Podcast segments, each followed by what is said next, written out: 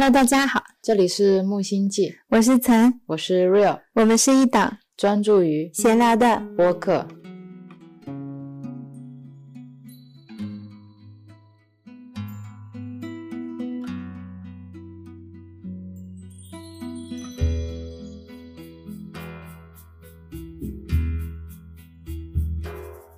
今天是二零二三年二月二十六号下午六点。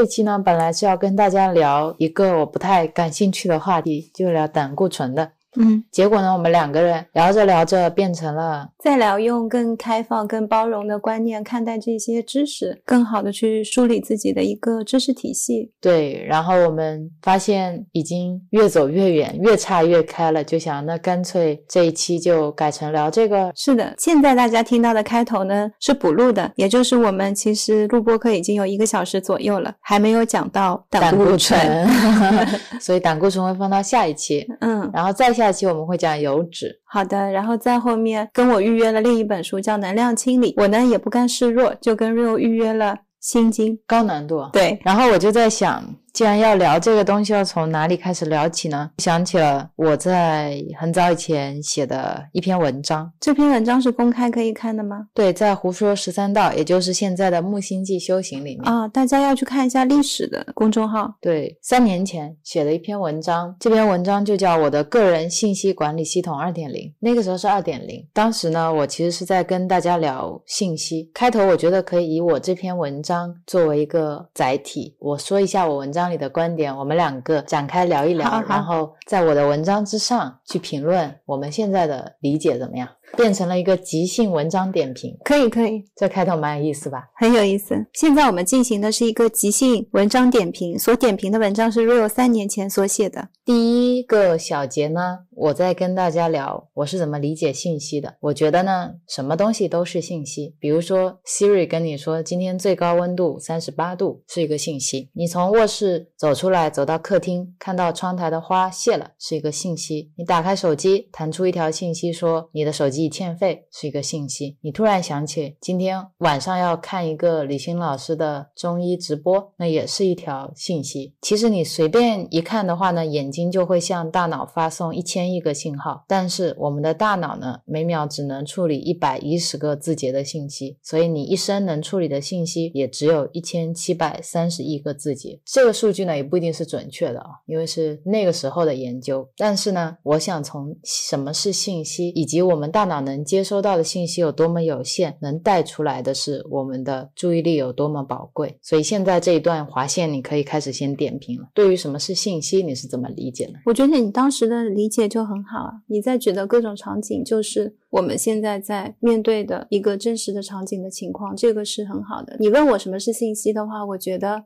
外面的树在摇摆是一个信息。对我来说，信息是双向的。我们很多时候是单向的，是因为我没有那个能力变成双向的接收体。但这个功能本身我们有，只是我们没有练习，或者另一种说法是我们忘记了。还有一种说法是我们本来就没有。现在的我在理解这个跟你很像，我理解这个信息多了一层维度。我觉得信息像是。交感，嗯，它其实是时时刻刻在传递，是在互相发送的，而不是一个节点一个节点。因为以前的我的认知是，我看到了那个花，我主动获取到了这条信息，但这个确实都是单向。我有一个数据包发给你一个指令，然后你再回复我一个指令。但现在理解的不一样的是，刚才我的这一层信息是显性的，还有一层信息是隐性的，嗯，就像交感一样，我跟你在一起，其实整个空间里面，我们的能量就是在交互的，是你所有的信息，潜意识的、表意识的都有在接收，很多我接收了，我自己都不知道，对，但我自己都不知道的。的那部分信息也是信息，这是我以前没有那么考虑进来的东西。往下看了，好的，接下来我就讲到了注意力嘛。我刚开始注意到注意力是身上最宝贵的东西的时候，是我人生刚刚开始学会独立思考的时候。那个时候受影响比较大的是李笑来，他当时有提到过一个原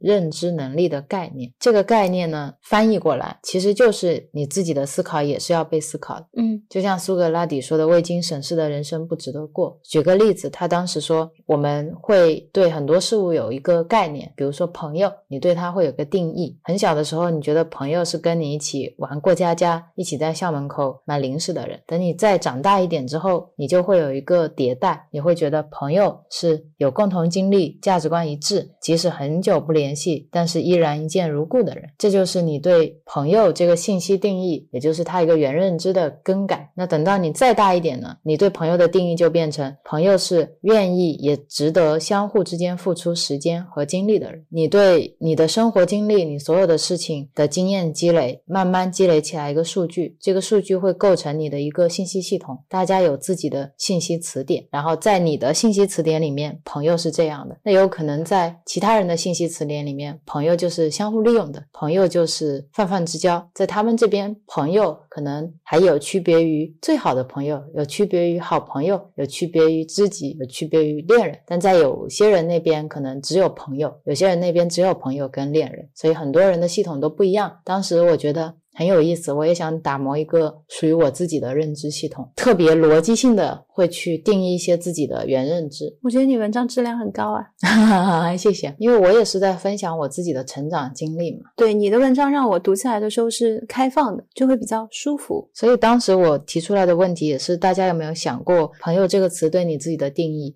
以及你有没有想过你有这些原认知的数据，而且他们有没有在被你更新？是因为很多东西。如果你更新了，你对你自己人生的见解和理解就会变得更加的简单和透彻。如果说我从来没有去更新过朋友这个定义，今天我跟朋友吵架了，我要重新去想，哎呀，那我是怎么看待朋友？这个朋友对我来说是不是朋友？那他怎么理解朋友？我怎么理解朋友？大家拿出来一放，所有的事情就很清晰了。是是，所以我觉得这是可以花时间去思考的。你怎么理解家人？怎么理解恋人？怎么理解爱情？怎么理解友情？怎么理解你的工作？怎么理解知识？怎么理解书本？我觉得这些东西都是最简单的一些你生活中很常见的原认知。如果说汉字你只需要认识五百个，你就可以用了。那原认知其实你只要最多列个二三十个，你也就够用了，可能还列不出来。是是，刚才说到这些东西的时候，就会自然的想到生活当中的其他东西，比如说洗面奶，比如说零食，然后比如说饮料等等。我们好像现在在目前的这种状态当中，习惯了一种投喂，习惯了被别人定义。对他们说这个东西是可以有这个功能的，可以抗衰老。他们说这个可以美白，就是可以美白；说这个可以长寿，就是可以长寿。是他们说金字塔饮食好就是好，他们说生酮饮食好就是好。是就会有各种各样的东西在外面飘摇，也很像我们之前说的，有一期播客聊到说你要找到你内心的那个根。其实 Rio 刚才在说你在思考什么是知识，什么是朋友，什么是家人的时候，你就在寻找那个根基。所以我觉得我的人生观跟价值观会让你感觉是一个特别稳定的人。对，就 Rio 像是有根系的植物。我的感觉就是我是从外面买回来的一束没有根的鲜花，这个花会凋谢，经常要换。但 Rio 给我的感觉它非常的稳定，因为它那个根牢牢的扎在土地里，轻易你是摇动不了的。就比如说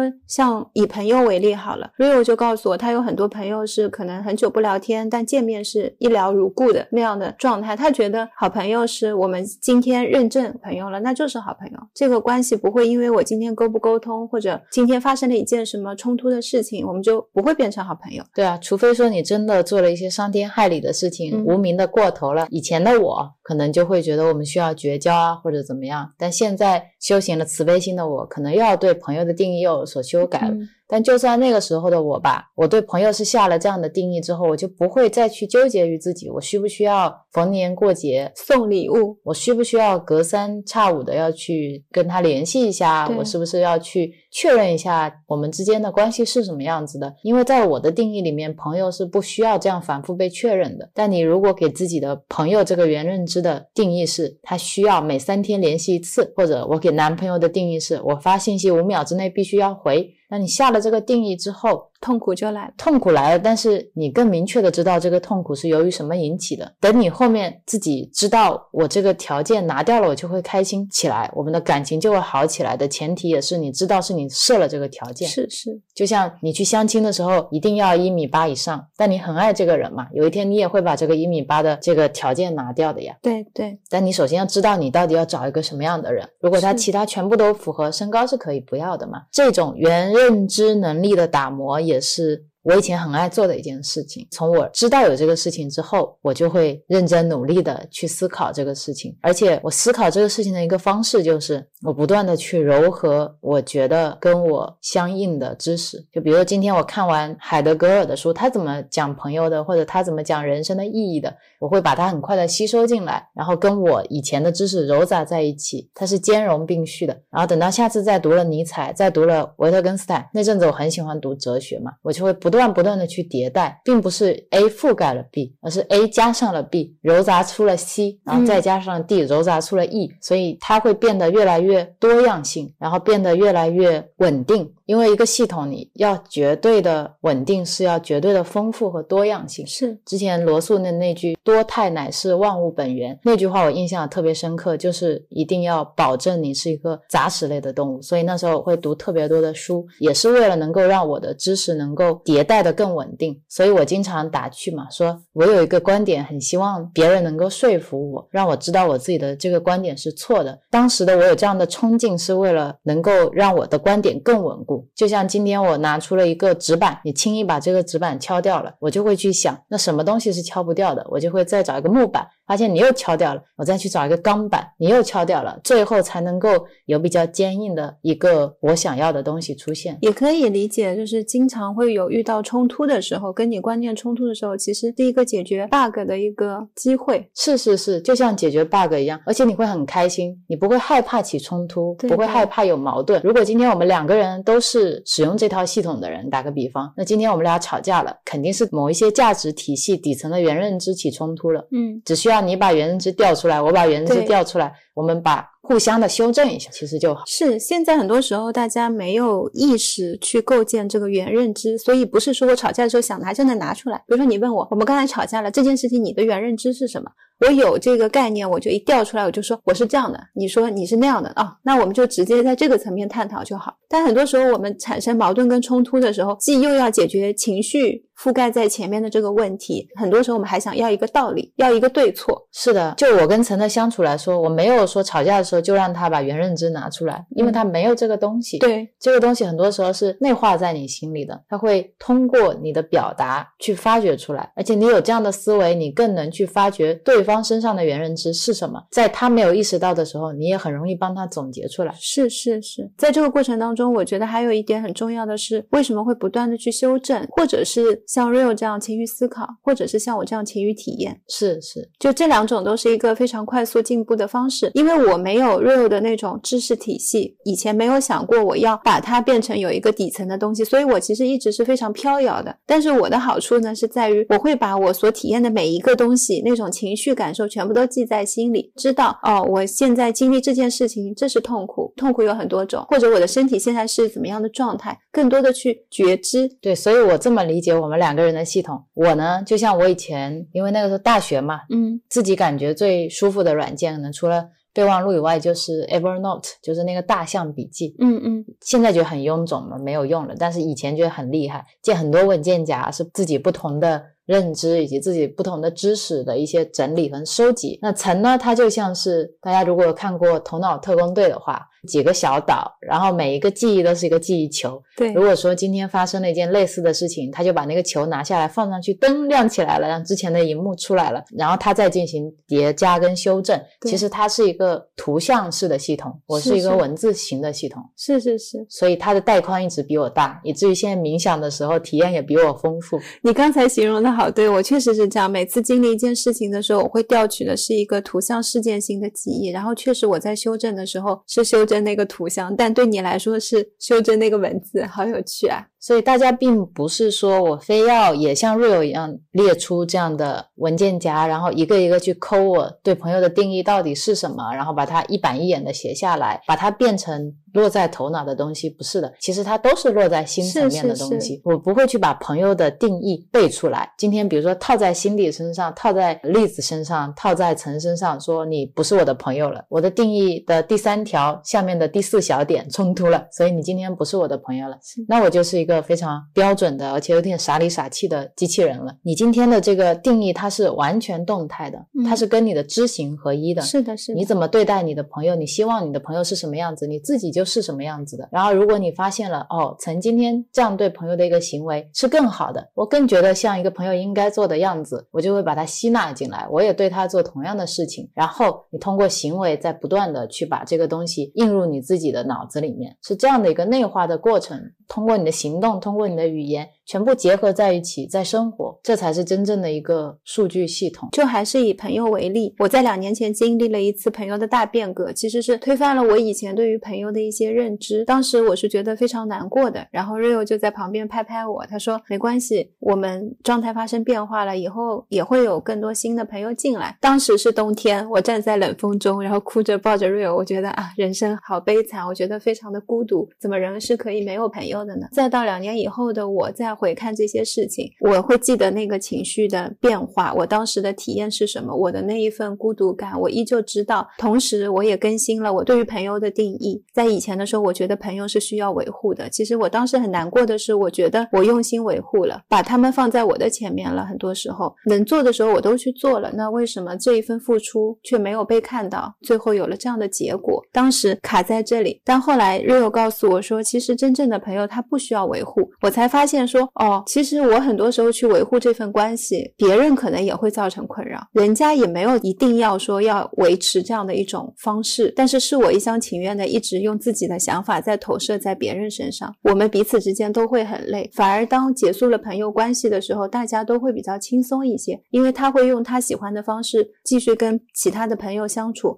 而我也会因为我现在的观念遇到了新的朋友，是啊，就是一个不断动态变化的过程。但我现在修行了之后，我再回去看，会很理解他们，我也会祝福他们，不会有当时那种非常强烈的一种。像是背叛感或者是不真诚感，因为你在灵性这个原认知层面一直在迭代，对你对人类或者说对生活、对修行、对关系的看法也一直在发生改变。是这些改变又会反过来影响你对朋友的改变，因为朋友是在人这个认知框架体系下的。我们之前也说过，有很多问题你现在解决不了，放一放，它之后就又会被解决了。就是像我刚才朋友那个状态就是这样子的，原来。感感觉这是不是一个创伤啊？但等到你开始修行之后，很多观点迭代了，回去看的时候，它就不是个问题。对啊，因为朋友被整一个人这个框架复写掉了，是，就是一个很有意思的事情。我现在再回头看这个原认知，我就觉得这个原认知是有温度的。以前我看待它也更多像是数据形式。我知道以前听你读的时候，有一点像是名词解释。对，以前我像逻辑思考。对对对，觉得自己的逻辑体系很。完整很很酷，但是现在再重新看待这个东西，它是有生命力的，但是自己也会在生长，会在演化的，不一定是完全受我控制的。是是，所以我跟他之间的关系也变得更加的平等。嗯嗯，有这种改变。所以我在三年前的时候写这篇文章，是因为那个时候的我在做一次迭代，我把它当成我的信息管理系统二点零嘛。就是之前是一点零，我觉得这个系统是要有意识的去管理跟优化的，因为它可以帮我们优化思考和决策的效率。我当时还打了个比方说。像是给自己的脑袋做了一个大扫除，你把里里外外的东西做好标记和归类，对吧？就像我们打包的时候一样，拿出一个箱子 A 箱子，我以前搬家就这样，比如这个箱子全部都是书和几把伞，就会贴上它是箱子一号，一号里面有书和伞，类似于这样子去做简单的清理跟归类，再把自己的房间打扫一下。当时取了个名字叫 Perform I O，我都忘了为什么要叫这个名字，这是我给自己系统升级的一个名字，然后我再。列出了几个 Q&A，第一个是为什么要叫 I/O？我列出了维基百科里面对于 I/O 的定义，I/O 其实就是 input 跟 output，是一种输入和输出嘛。我说它像是一种节点，像是每个神经元之间的轴突和树突。我们生活在现在这个时代，互联网时代嘛，每天你都会接收到海量的信息，是非常需要你去筛选和沉淀的。信息的特性呢是需要被连接，不管是在网络里面还是在大脑里面，不然的话，很多优质的信息会因为没有二次连接，慢慢从短期记忆里面淡出。在这种意义上，我们需要去管理这个输入和输出，要告诉你自己的海马体，今天有这些信息是需要被记录下来的，而记录是第一步，重新阅读以及和其他信息连接才是你真正要做的事情。这是第一个小节。我想先听你读完之后你自己的分享。我觉得写的挺好的。现在信息其实是越来越多了，嗯，我们已经有一点消化不良了。我当时写这段，其实我的理解框架是在于我们所有的信息是怎么样从短期记忆变成长期记忆的。它是先有一个小的储存间，嗯，然后大家所有的信息到这边之后呢，有一些特别重要的，我们会加强它神经之间的连接。只要这个连接加强的够多，它就会被移入到长期记忆里面去。我是在这样的一个思考框架下面。去写这段话的主要目的是告诉我们的大脑，我有哪一些信息是要的，我给它标上一个 tag，就是重要，然后让它去帮助我们更好的把这些信息保存下来。最重要的事情是这些信息保存下来了以后，我们怎么利用它们，而不是说保存下来就丢在那边了。就像我以前。很爱用一些稍后阅读软件，因为我也会大量的看很多有意思的网站、有意思的新闻、有意思的东西。看完了之后，很多我是稍后阅读嘛，把它存到这个软件里面。那个稍后阅读软件呢，就是期待着你有一天会打开以后，再把它做一个整理和归类，就像念头叠加念头一样。然后你永远有看不完的稍后阅读，就像你的邮箱里面永远有无数多的未读邮件，你没有办法去整理一样。其实很多信息是需要及时被消化的。不知道那个时候。后的我是什么样的状态啊？现在的我理解这个东西，其实它是一种你自己聚焦点的转移。如果用佛学的角度去看，其实阿赖耶识里面什么东西都把我们记录下来了，或者说阿卡西记录里面什么东西都有。但我们能做的其实是你把望远镜或者放大镜你往哪看，然后往哪看是我们现在可以称为自主选择的一个地方吧。而往哪看也决定了你在这一世或者你在自己的生活时间里面你会做些什么，你会成长成为什么，你会往哪里。走，我就想，我们很有意思，会把自己想象成一个能够去掌控大脑的人，以及就是我们是可以去决定自己要接收多少讯息。其实往往很多时候，我们看了一眼之后，房间里所有的东西，大脑都已经收进去了。为什么我看了这一眼，所有的东西收进去，我就只能看到那瓶酒精呢？是因为我的注意力或者我的转移器，它的容量大小。就跟视线一样，我自己感觉是这样的，因为大脑很容易受欺骗嘛。以前看过个视频，是前面有个魔术师在表演魔术，然后你被他手上的牌完全吸引了，然后你在回放的时候才发现，在表演魔术的时候后面有一个穿了大猩猩面具的人，但是你在表演魔术的时候，你的注意力是完全顾及不了后面这个人的，嗯，就是一个二 D 的屏幕都是这样子。别说我们生活在这种全息投影的地方，对呀，这一段讲到了 I O 嘛，刚才在说的时候我就想起了缓存，我们日常。当中，大脑是会给你有一个缓存区域的。那个缓存区域所做的事情，就像电脑一样，因为这些事情你经常做，它为了让你能够更高效率、更快的去做，甚至你都不需要反应。大多数时候，大家觉得自己是有选择的，但其实那个就是一个自然的自动驾驶系统而已，这样做出了一个即刻的选择跟反应。对啊，所以我觉得现在我们回过头来冥想或者禅修的时候，要做的事情是把这个放大器拿掉。对，更多要做的是你去觉察，你是要先去觉察到所有的东西，嗯，然后再放掉所有的东西。是以前呢，我们是只聚焦在一个点，而没有办法觉察到所有的东西。等到你的心真的足够安静，可以觉察到所有的东西之后，你反而可以更加自由的选择你到底要聚焦在什么地方。嗯，这是一种完全不同的心境。以前你是因为看不到，现在你是全部都看得到，但是你有了更大的自由权，是这种感觉。冥想对我来说的感觉是在很多事情上面真正的做出选择。对，以前说你会觉得做不出选择，是因为你其实不知道哪一个是更好的。如果你知道哪个是更好的，就没有选择了。很多时候，其实我还来不及做选择，我的情绪已经去了，说我现在很难过，我现在很生气。或者是我现在非常的开心，其实你还来不及看清楚这盆花到底是不是向日葵的时候，这些东西就冲在前面了。也就是因为这些滤镜会让你对这盆花会有一点失真，你看不到它到底真的是一个什么花，你在做判断的时候是会有一些偏颇的，然后你会带着当时的情绪就做了这个判断。很多时候可能不是一个非常舒服的体验，不是一个很愉快的情绪经历的时候，大家可能回家了也不太想想起他，觉得我好不容易有一个自己静心的时刻，我现在能开开心心看电视，我又何必要去想白天那件不开心的事呢？能力比较好的人会把它埋掉，今天就真的不想起了。可能普通的大多数人都还是会在看电视的时候偶尔想起那个人是怎么样的，这朵花是怎么样，刚才看到的这个花真的太让人生气了。但其实本身我们在想这些事情的时候，就是一层滤镜，又加了一层滤镜，还加了情绪，很多复杂的东西在这里。冥想对我来说最大的体验是，我在看事情的时候没有了这一层滤镜，很清楚的看到是这个花，然后我不用去想我喜欢或者是不喜欢。所以当很多事情来的时候，会变得非常非常的简单。那天跟 Rio 分享，我在整理这么复杂的油脂类的书，我整理过很多次，其实以前都没有特别的顺利，总是不知道自己要从何开始，但是现在就非常快，甚至是在我还没有意识到我已经整理的非常顺利的时候，回过神，哎，我说我今天整理的好顺利哦，我就跟瑞欧说，我好像可以像你一样摘果子了，也不知道是从哪一刻开始我可以，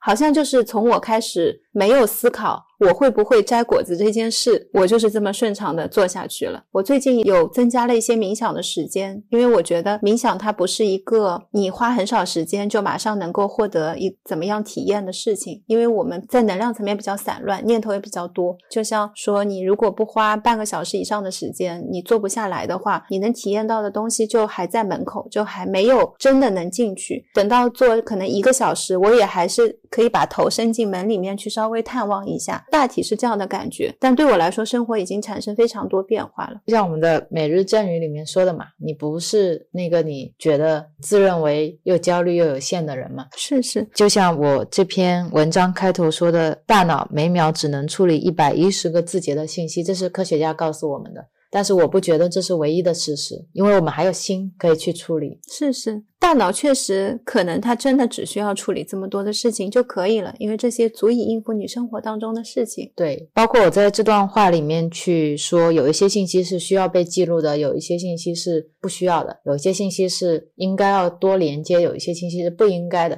其实它本身包含了一种分别，包含了有一些信息是更优质的，有一些信息是更不优质的。但我并不排斥那个阶段的我做这样的事情，嗯，因为。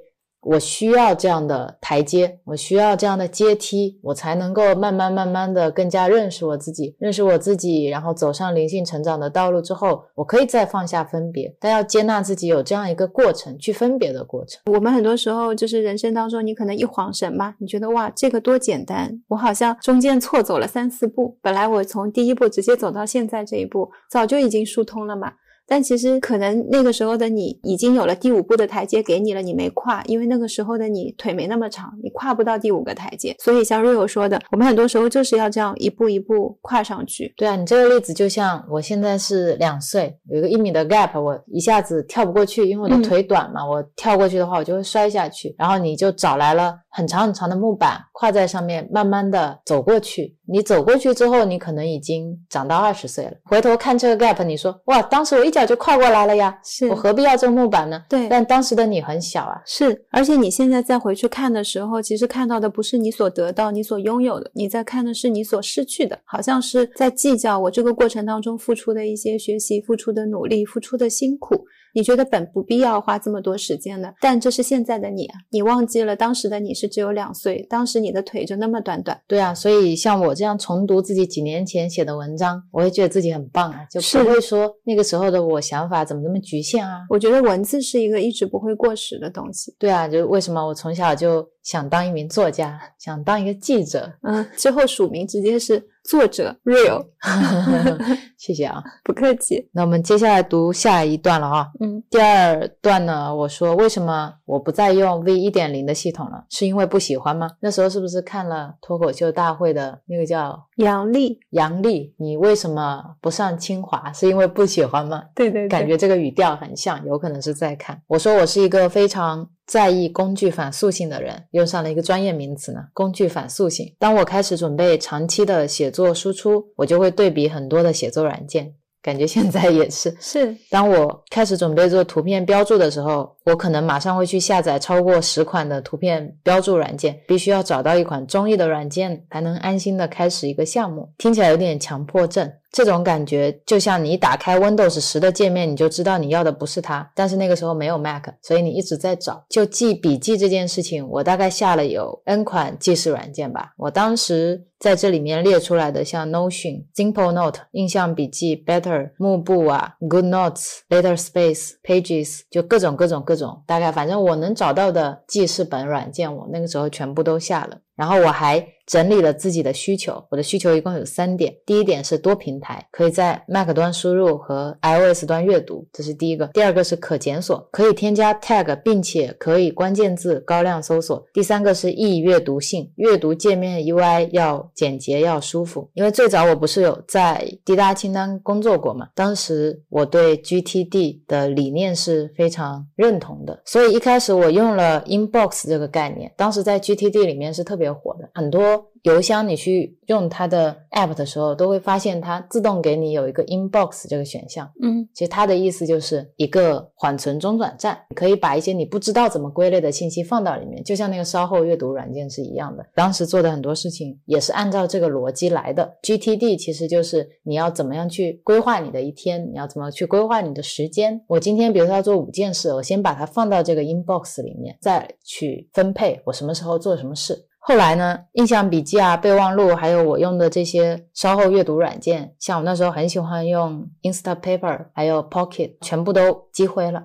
用我文章里面的话说，就是每一个想法都成了一座信息孤岛。然后我又继续找，继续找其他的软件，当时就用到了现在的熊掌记，嗯，和幕布。我觉得熊掌记的一些标签化整理和它的沉浸式写作体验很吸引我。是的，写作界面就让我有一种我终于是一个作家了的感觉。对，然后幕布呢，当时它的结构化记录方式也很吸引我。一个可以让我觉得我是一个作家，另一个可以让我觉得我是一个有效率的作家。对，精英分子就是这种感觉。我所有的想法都是脑图输出，都是非常结构化的。就是想又理性又感性，这是第二段。当时我写这一段，其实是在产品经理的角度写一个用户需求。我想要的一款记事软件是什么？首先是我是一个一定要有一款心仪的软件才能去记录我的想法的人。第二个是，那我要的这款软件需要满足我的什么需求呢？第三个是我去找，找到了基本上可以替代的，可能要两个软件一起用。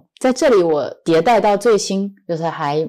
一直没有机会跟大家分享。我在后来又遇到了一个我更喜欢的软件，嗯，就是 Obsidian，就是我们现在用的黑曜石，也是我目前为止会用的软件。其实我现在在用的一个是比尔熊掌记嘛，一个就是 Obsidian，还有 Notion 三个软件在用。然后 Notion 主要我是。用来记一些配方，或者是整理我的一些网站信息阅读。像 Obsidian 主要是做我的知识体系的梳理跟整理，因为它的双链对我来说非常棒。就比如说我用它记录梦境。在梦境里面，我会打一些双链的词，梦到狗，我就可以把狗打上 tag。这样的话呢，我下一次有很多其他地方也讲到狗的时候，它就能变成一个串联图，觉得特别有趣。是的，我现在回头看 Obsidian 有没有满足我的需求呢？有的，它可以在 Mac 端输入，它可以 iOS 端阅读，是它可以加 tag，它可以关键字搜索，然后它的易阅读性也很好。嗯，最关键的是它有了第四个需求，我当时没有的，就是双链这个需求。那我有第五。五个需求是什么？要非常的易用，容易上手。那是你要找到一个好的老师。对，是 Real 教我用的，然后他帮我做了一些基础设置，其实让我跨越了很多学习的门槛，主要是心理门槛。当时用上的时候，我觉得，哎，我只要会打字，只要我学一些快捷键，如果不会快捷键忘记也没关系，也可以用它搜索的一些功能，无所谓。所以对我来说，这款软件我爱用就爱用在这里。对，因为之前我给曾推荐 Notion 的时候，他就觉得学习成本特别高。是是，像我们的网站木星记点 cn，其实我就是把它搭载在 Notion 上的，用的是 Notion 的服务器，我只是另外买了域名，再把这个域名跳转链接到这里。所以你们如果输入木星记点 cn，是可以看到它中间会先跳到 Notion 的网站去的。但是 Notion 我是很喜欢，只是在国内打开有点慢，它没有双链的能力。但是 Notion 好看啊，它的可视化做的特别好，是我很喜欢用。Notion 的看板图，对对对，我是经常去 Real 那边看一下 Real 有什么样的一些模板。哇，这个好漂亮，我说我就要这样，就跟点菜一样，你不知道今天去饭店吃饭要吃什么菜，就走到 Real 餐桌前说我要这个菜，这个菜，这个菜，然后 Real 就会跟我说这个这样做，这个这样做，这个这样做。是的，像我之前给自己生日的时候买了个域名嘛，嗯，Real 页点放。我也是把它架在了 Notion 上，里面都是我之前胡说十三道还没有变成木星记修行时候的一记录的一些文章和语句。我就是很喜欢他们整整齐齐的排在那边的样子。喜欢熊掌记是因为它真的让你觉得像个作家，这个体验跟 Real 是一模一样的，而且字体特别好看。你很有创作的欲望。之前在备份 Mac 的时候，看到以前可能写了一半的熊掌记的文章，我感觉写的很完整诶，记录自己很多情绪上面的一些反思跟事情。我也有记录关于自己以前在培训在 HR 方面的一些思考，因为我觉得自己非常擅长做这方面，还会写招人就像赌博 等等这样的一些文章，就觉得这些软件的存在确实是让你。在做这件事情的时候变得更快速、更有意愿。但是呢，刚才若 o 在读这段文章的时候，我同时也在想，如果都没有这些软件，只有一支笔跟一张纸，我们可能也就做了一样会输出啊。就像在没有双链之前，现在很多双链其实它是基于之前的卡片研究法慢慢演变出来的，而那个创始的人。它其实就是用了很多很多卡片，然后在卡片和卡片之间做了索引，就是这种古朴的方式。包括我之前看很多作家，我比较喜欢的作家，他们去写自己的文章的时候，他们也会卡片化。比如今天梦见了一个片段，今天有了一个 idea，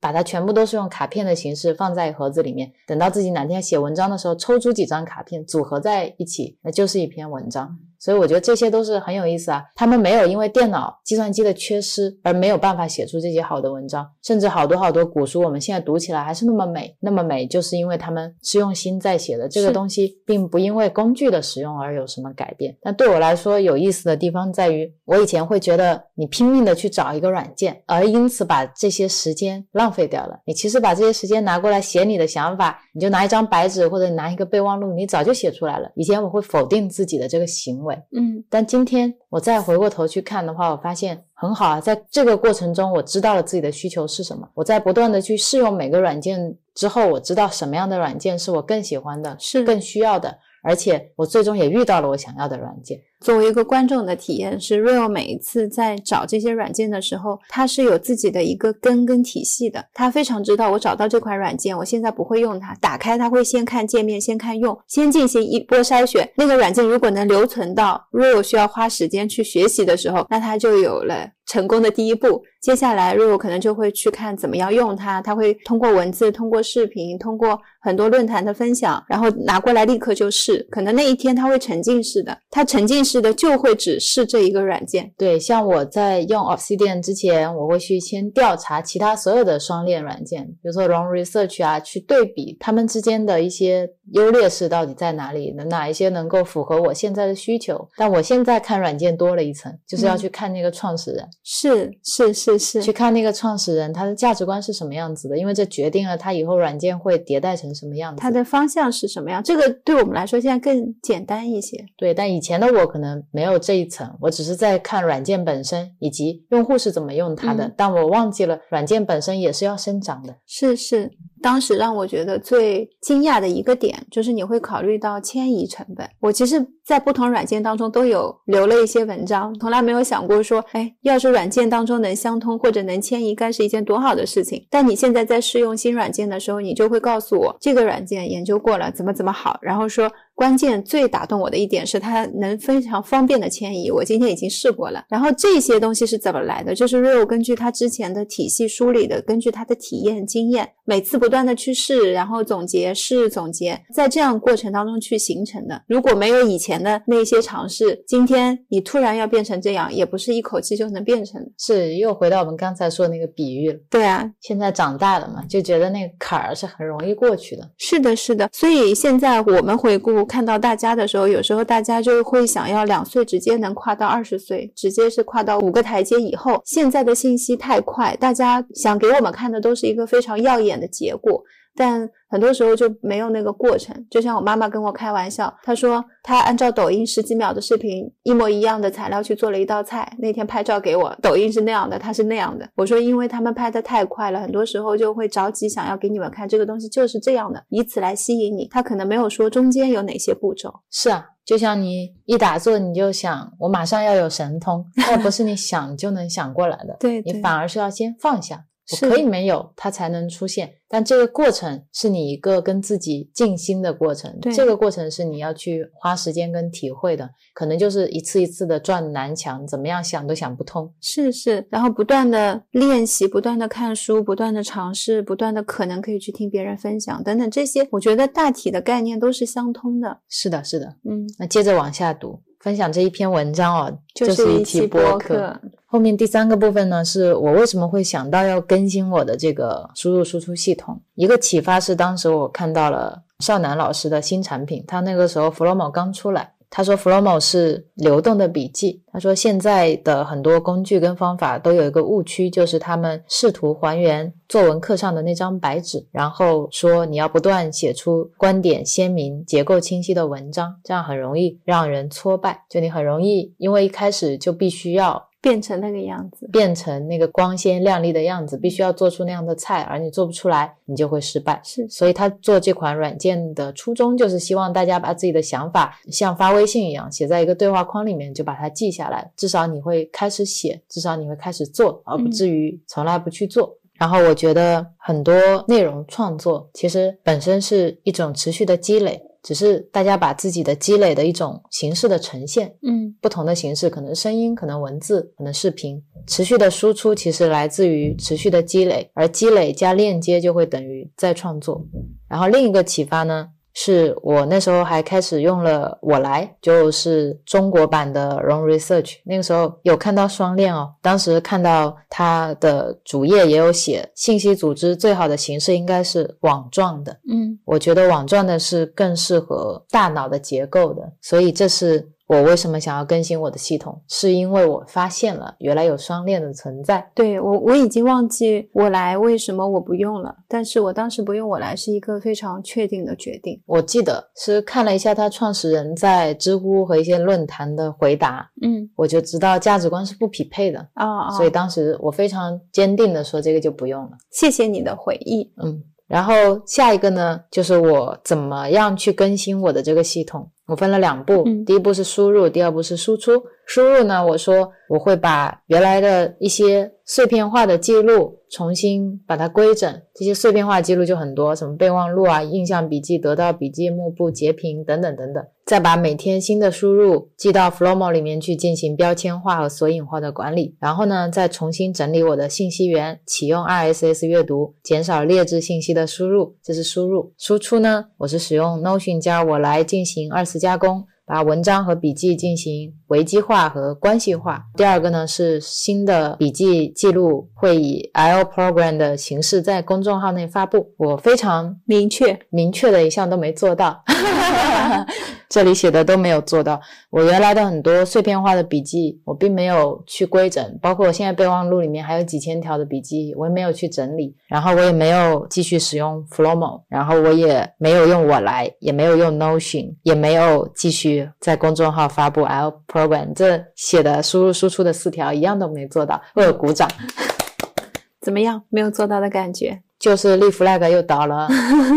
还好是三年前的，但很好，也是我的一个思考，也看到了自己那个时候是想要怎么做的。嗯嗯，而且那个时候为了能够重新启用 RSS 阅读器，我也真的有去把我阅读的一些网站进行了一些精简，很棒啊。那你现在的输入输出是什么样的？我现在是一个这样的立体系统，就比如说我现在会看书，但是看书的内容呢，很多时候是跟生活是相结合的，哪怕我今天在看健康的书，看植物油的书。所有的东西，我觉得都可以跟生活上面的各种事情链接在一起。看完了之后，我就会找生活中的事情把它关联在一起。关联在一起的时候，我就会去用它。这是一种科学层面的日常生活当中的应用。其实工作也是的。比如说，我今天在看 Pinterest 找灵感，我找到了一个灵感，我觉得跟我在未来想做的一个东西排版会非常像的。我现在只需要在脑袋里面看一下，我就知道在下期要用的时候，脑袋自动会掉出来。很多时候也不用说一定要保存下这张照片了。下次我觉得。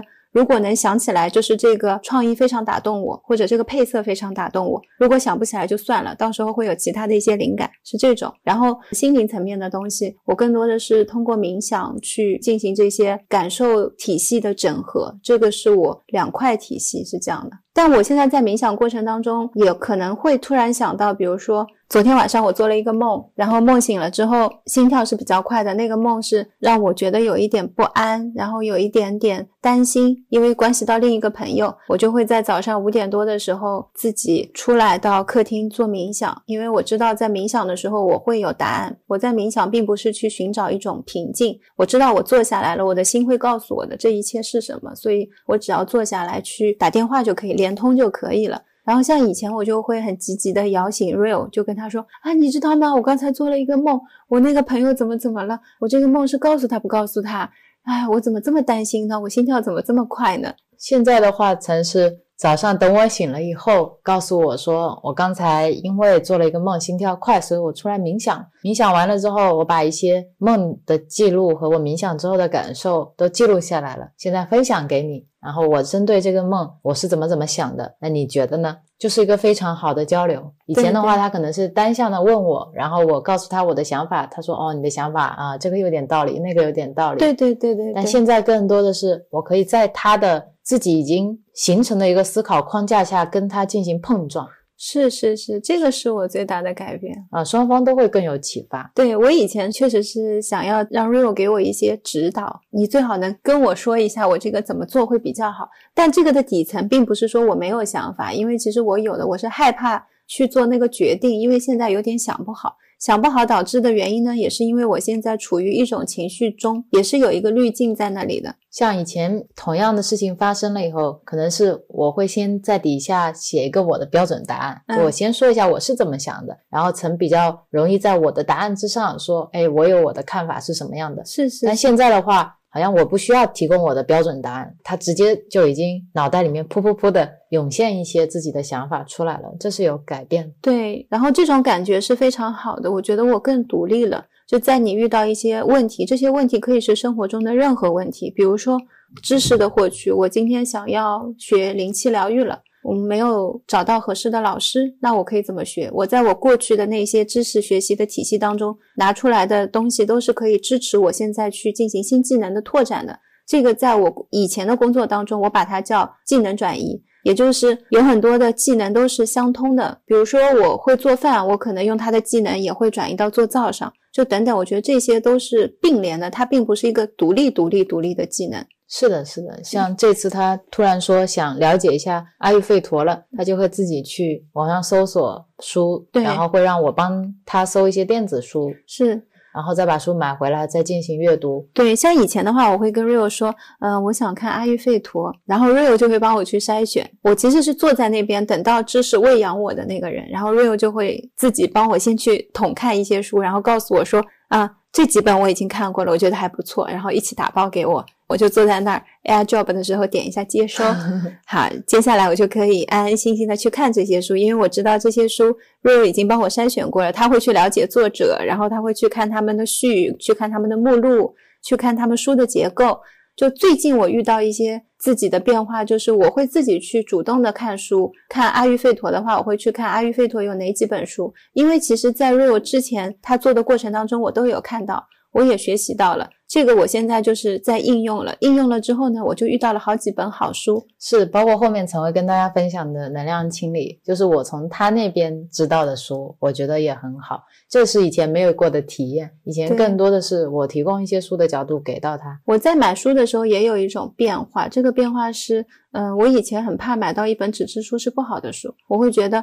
不好的纸质书，到时候买回来你放着嘛，也不是卖掉嘛，又会很便宜，你好像还花了时间，对吧？还等待，如果好亏。然后现在我就没有这一层的焦虑在那里，没有这一层的想法。我在买的时候，我说哦，那就试一下。对啊，如果现阶段不合适，它就会变成一种流动的信息，再到其他人那边去嘛。对啊，我就觉得这个我可以二手书转卖也可以。其实它到我这里，我翻过了，我确定它。没有很适合我，这也是一种它的价值体现。到时候它自动会有一种能量的流转，不管以什么样的形式送人也好，都是可以的。他会去到喜欢他的人身边嘛。这个买书的时候，还是会觉得哦，以前为什么要这么的纠结，这么的犹豫？对，书其实并没有很贵，除了芳疗书啊，其他现在我们在看的书，对我来说觉得都是负担得起的。它们本身的价值是超过了书这个标价的，带给我的东西是很多的。是的，然后书也不会咬人。这一本书它可能中间有一两个我们说 aha moment，或者说你觉得哇，这个点以前不知道的，其实它就已经能够给你。很多滋养了，即使别人看待这本书的评价可能跟你不一样，你也可以打开看了两三章，你发现哦，真的很乱诶，很多角度我代入不进去，这本书看起来觉得非常累，不适合现在这个状态的我，或者很多观点我觉得很不认同，我看了心里怒火中烧，那你就可以停掉，你可以把它移出书架，书并没有扑过来粘在你身上，说你一定要把我读完。对，所以我觉得有时候对书，大家也可以轻松一点。是的。我一直觉得，其实写书它不是一个经济利益价值最高的方式，要赚钱的方式有很多。我今天要一门心思坐下来，然后把我所有的观点都集结成一本书，其实这里面是花了作者很多的心血的。不管他是用什么样的角度在写，书承载的是文字，然后文字又承载了我们跟作者之间的一些连接。我们可以透过非常方便的形式去读到他的一些观点，别人的一些想法，而且是非常完整的。如果我今天去看一个演讲，这一本书的演讲得要多少时间？而且像图书馆的存在，我觉得就是一个让你去拓宽你对书的搜索、检索、认知的边界。是是，你可以看到不同类型的书，你可以翻开这些书，看看你自己。到底喜不喜欢它？对。那么现在你可能觉得去图书馆很很麻烦，那你打开一些读书阅读软件，里面有非常多的书，你都是可以先去试读的。光是试读，你读一下这个作者的文笔，以及他自己写的一些序啊，或者他的前言，你大致也能跟他有一些交感。对对对，其实。现在我们看书看多了之后，基本上是你看一个序，大概了解作者的整体的价值观体系，你就会知道这本书你会不会读下去。对他一旦跟你讲他为什么写这本书，你大概就知道你为什么要读这本书，以及你为什么选择不读这本书。是的，是的。这两天我在 B 站呢也收到了一个回复，因为之前我们发了中医书籍分享的这样一个视频。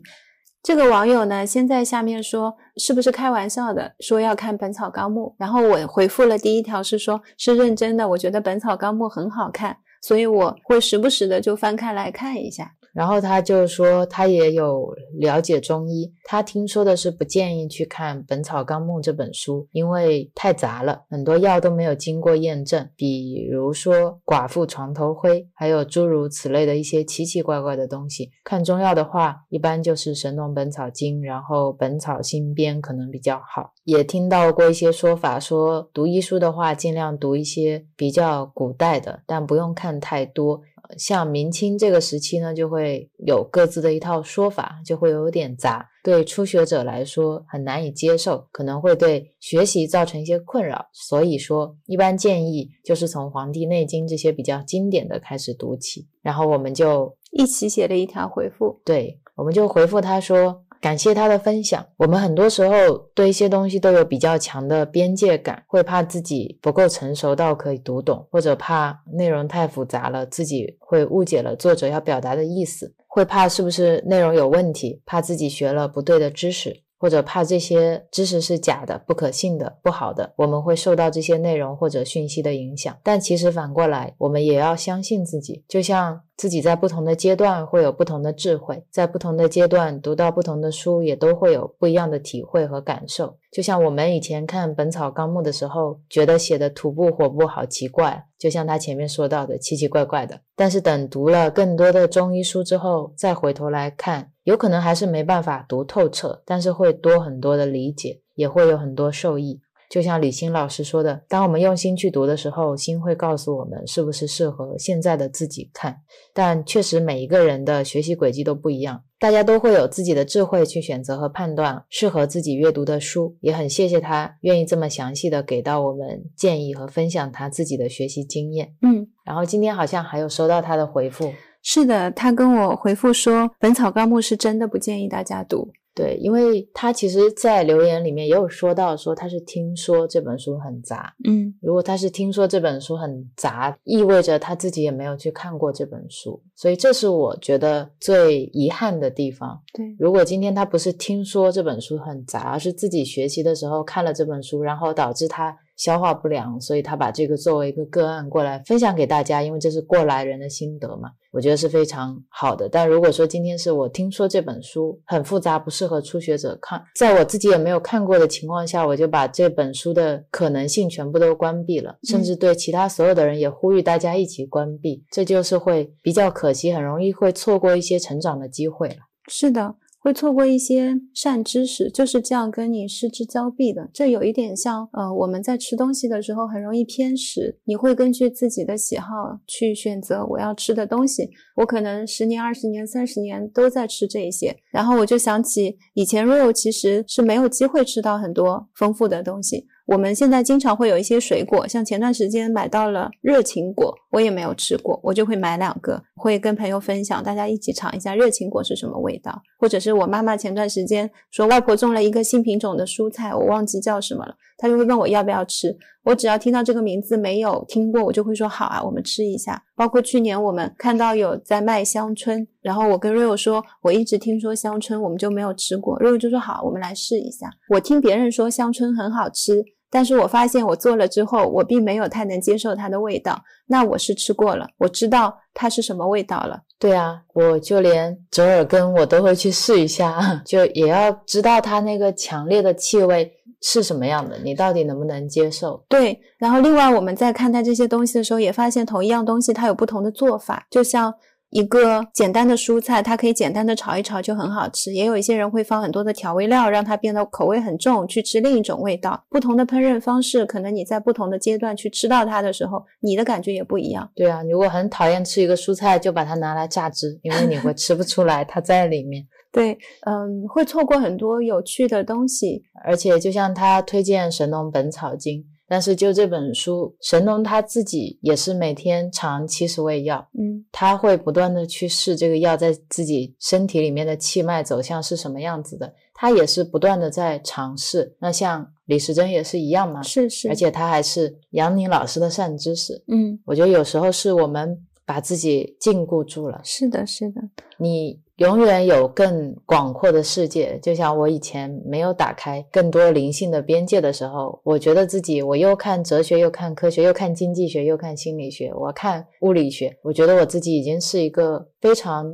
通达的人，很多元化了。对。但你永远可以更加多元化，是是，就在你不同的阶段，你的智慧还是可以不断的打开，不要给自己设立边界。对，然后我们再说你要相信自己，是因为其实你本身每天都在处理一些非常复杂的信息，比如说你打开你的朋友圈。当你在看的时候，那里面的所有信息都不是你主动去筛选的，有可能是广告，有可能是今天我开心的事情，有可能是我现在觉得非常愤怒，可能我现在失恋了。它对我来说像是一个。能量市场是的，里面什么都有，非常混乱。然后你再打开微信公众号的推送，你可以去看一下你现在看到的新闻是什么。你每天点开小红书，你看到的是什么？其实你并没有主动去筛选，但你也游走在这些复杂的、混乱的信息当中。他们跟书是一样的，你处理的非常好。你会点开一个东西，告诉自己说这个不适合我，我要关掉。是的，是的。然后适合自己的，你要把它筛选出来。在这里，我要跟大家提示一下，最近微信公众号改版了。呃，我们有一个在分享的公众号是木星记修行嘛，因为它是一个订阅号，所以它是折叠在你的所有公众号列表里面的。最近它会变成全部都是文字加正方形的小图，没有了以前第一篇文章是大图的。如果你想要恢复它是大图的，能够让你更显眼的看到它，就要把这个公众号设为星标啊。嗯，在这里给大家打个广告。好的，好的。然后那个折叠要点开，因为一天 real 应该会发超过两篇，它就会被折叠在下面。我就是常常不去点那个折叠，，real 每次都会说：“哎，你怎么不去点一下？”对，每次我发了四篇，曾可能只看了两篇，说：“ 哎，这个不错不错。”我说：“另一篇你觉得怎么样？”他说：“有吗？还有一篇吗？” 啊，他说：“应该大家跟我都是一样的吧？”我只能去把文章数据拉出来给他看，别人都是有点开看的。然后我就说：“哦，原来只有我是吧？那好的好的，我以后每天都会打开看。”我睡现在睡觉的习惯是，我睡醒的第一个念头就是祝福，然后感谢。再接下来，我拿起手机，第一件事情是找到我们的订阅号。我睡眼朦胧的时候，我会先看今天发了什么。虽然每天我都提前都预览了，但我还是会很期待看一下。哦，今天发的是善知识，好的好的，是的，是的。我觉得在做这个公众号分享的时候，我自己也感觉。比如说，我可以把无相布施这一个概念，通过星云大师，通过杨宁，可能通过慈城罗珠堪布，通过不同的法师给大家讲同一个概念。嗯，有什么是三轮体空，什么是放下，念头多的时候该怎么办，打坐昏沉该怎么办，就好像有不同的禅师过来给了我不同的指导。嗯，然后 Rio 把它放在了一起，我们同时能够看到好些人同时在讲这个。就好像说他帮我们同时读了四本书那种感觉，对啊，其实就跟我们今天聊的这些书也是一样的。嗯，你多获取一些知识，它并不会伤害到你，它并没有那么轻易的影响你。你也要相信你自己的那个我值是非常坚固的，打破不了，真的非常难打破。不然的话，我之前我们在聊到杨定一博士的疗愈的饮食跟断食，以及真元一的一些内容的时候，你早就已经在路上啦。如果真的这么容易受影响的话，大家都已经完全都做出了很大的改变，比如说减餐啦，比如说已经不吃精致碳水啦，对啊，比如说已经不吃甜食了，是啊，戒糖啦，断糖啦，因为你已经非常清楚啦，这些知识都影响你了。但我们现在来看实际的情况是，当你还没有非常接纳跟从心去理解这个观点的时候，我指的心是内心，你是没有办法身心合一的去做这件事的。总是会有东西来拉你，而且很多时候你知道要吃彩虹蔬果，但如果你不知道为什么要吃彩虹蔬果的时候，你就会想，那改天有别人跟你说，其实每天要吃十二种蔬菜才可以。是，然后你就会觉得，那彩虹蔬果跟十二种蔬菜它是两种方法吗？有什么不一样呢？对对。然后你又会去展开去讨论，那彩虹蔬果是不是七色呢？那它们之间的区别是什么？你就会再让自己陷入困惑，就会陷在一些细节上，就相当于说我今天在看彩虹蔬菜，如果你了解它背后的逻辑的话，你是会非常清楚的，你不会太 care 今天这个菜看上去是绿的，结果里面切出来是白的，那它到底是绿是白？你去查一下就知道了，在当下也不需要这么纠结。如果说今天这个蔬菜你也分辨不清楚，无所谓啊，七种变成六种又有什么关系呢？其实最重要的是你对这整个饮食理念的理解。对，就像李欣老师也说，你有很多气，肺气、脾气、胃气、清气，各种乱七八糟的气，讲的你整个人都觉得晕乎乎的。但你如果从它的三焦去理解的话，所有的东西你就都能把握住。对，是这样的。我觉得饮食的主干是观念，就像空性正见一样的。通过我们对于自己身体的了解，然后一些器官在科学层面它是怎么样运作的，它需要什么，这个时候你就自然而然知道会怎么吃，以及你去做选择的时候，你不会有那么多的纠结。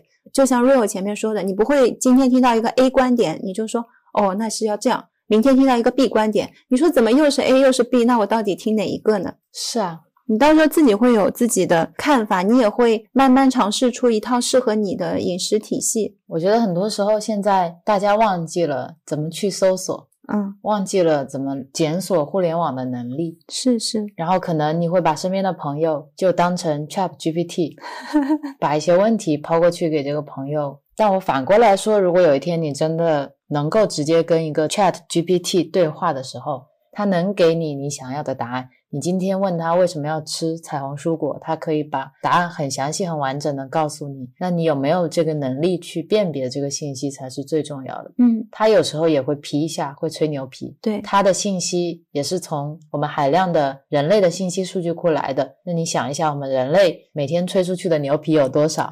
我们的一些不真实的数据有多少？如果把这些不真实的数据，你可以把它比喻成一些空的数据，它的占比有多高？那么 Chat GPT 它可能产生空的信息的比例就会有多高？是。而那个时候，一个栩栩如生的答案递过来，热气腾腾的给你的时候，只有你知道这个是不是真的适合你自己的，这个是不是能够跟你相应的？嗯，那选择权又到你手上。那个时候你要问自己，我想要的究竟是一个？答案而已，还是说我想要的是一个很健康、很平常的身体？嗯，是啊，就好像你说我很饿，我很饿，我要吃东西，然后我给了你一个冰激凌，下次你再说很饿很饿想吃，我再给你一个冰激凌，然后你觉得肚子很不舒服，你要问你自己，你想要的到底是这个冰激凌，还是你想要一个健康的肠道？你想要一个很舒适的生存状态？这个是只有你自己知道的。对，我觉得大家可以在这方面更。勤奋一些，这个勤奋不是为别人而勤奋，是真的为你而勤奋。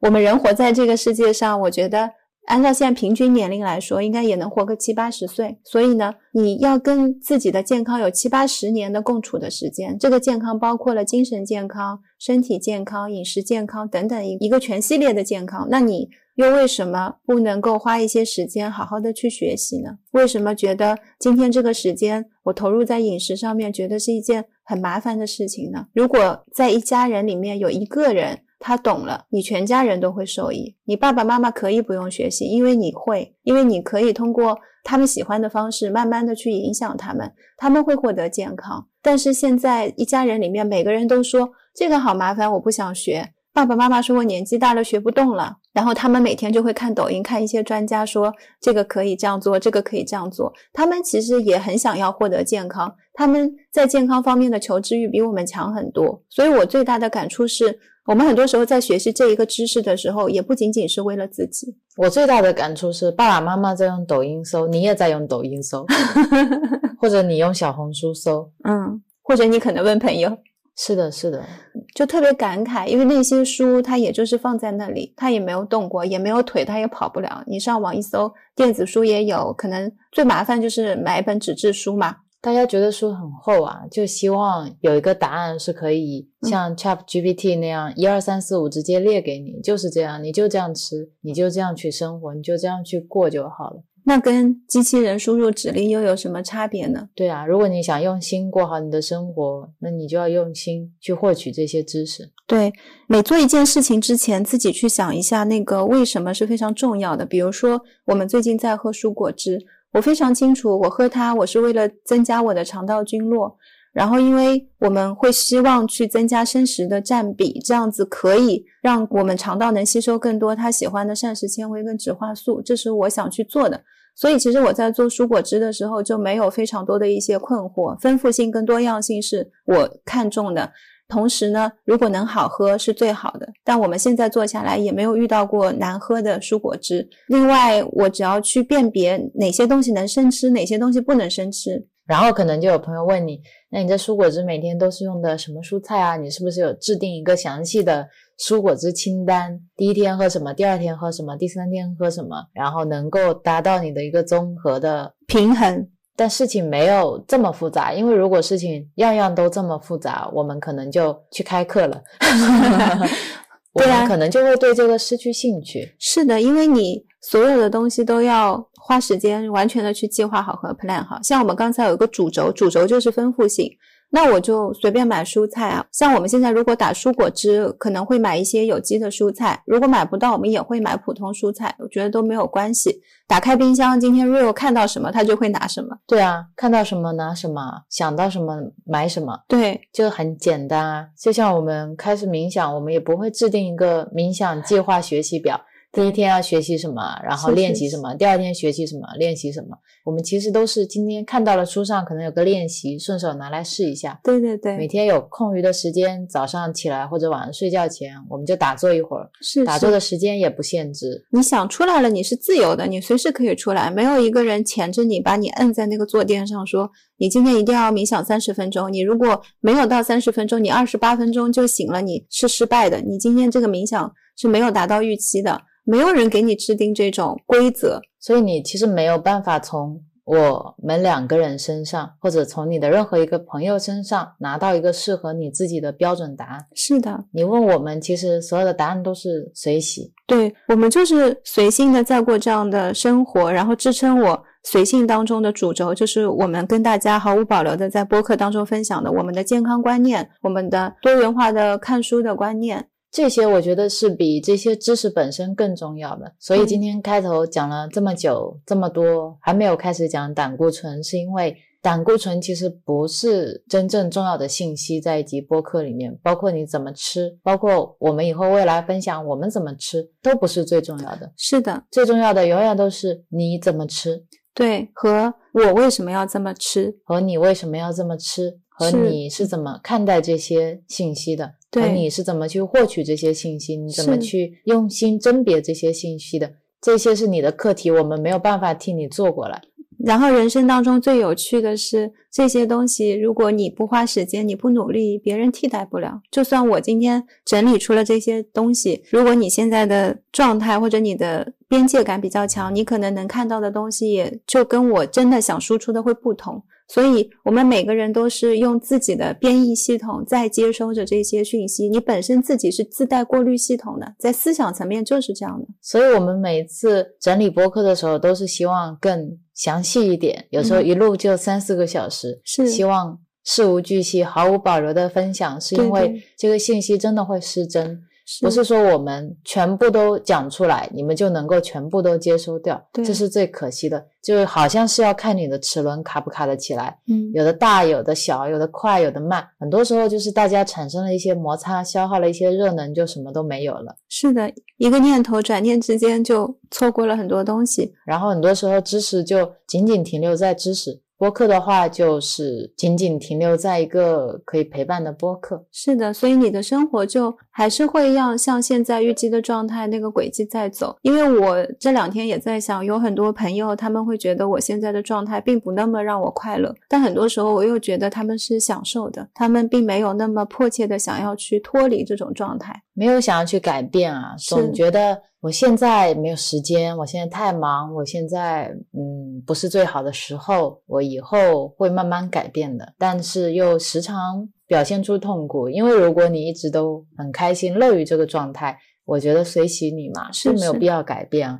但如果你觉得哦，时不时还是会好痛苦，会想这个人生的意义是为什么，然后觉得为什么曾跟 real 可以活得这么自在，这么平静，那我为什么不可以？如果你有这样的想法的话，我们其实已经把我们所有的经历都毫无保留的分享在播客里了，对，一点都没有保留。除了还有一些播客还没有录以外，能想到的都说出来了。对，这就是我们所有的分享，我们所有的改变，这一整个播客都记录下来了。你从我们第一次聊冥想开始到现在，我们的整个灵性成长之旅都铺在你面前了。嗯，也没多久，如果说你像我们一样，从现在开始，从你听到这期播客开始，跟我们一起改变的话，频率也是很快的。是的，现在会非常非常的快，会发生一些转变跟变化。对，我觉得这是一个很重要的点，就是不管你是听播客也好，还是你是看书也好，书本身或者播客本身，它并不指导你的人生，是，是你自己在指导你的人生。有很多听友能听了我们的播客，我看到在群里有开始喝蔬果汁，有开始调整自己的饮食，有开始嗯。了解中医，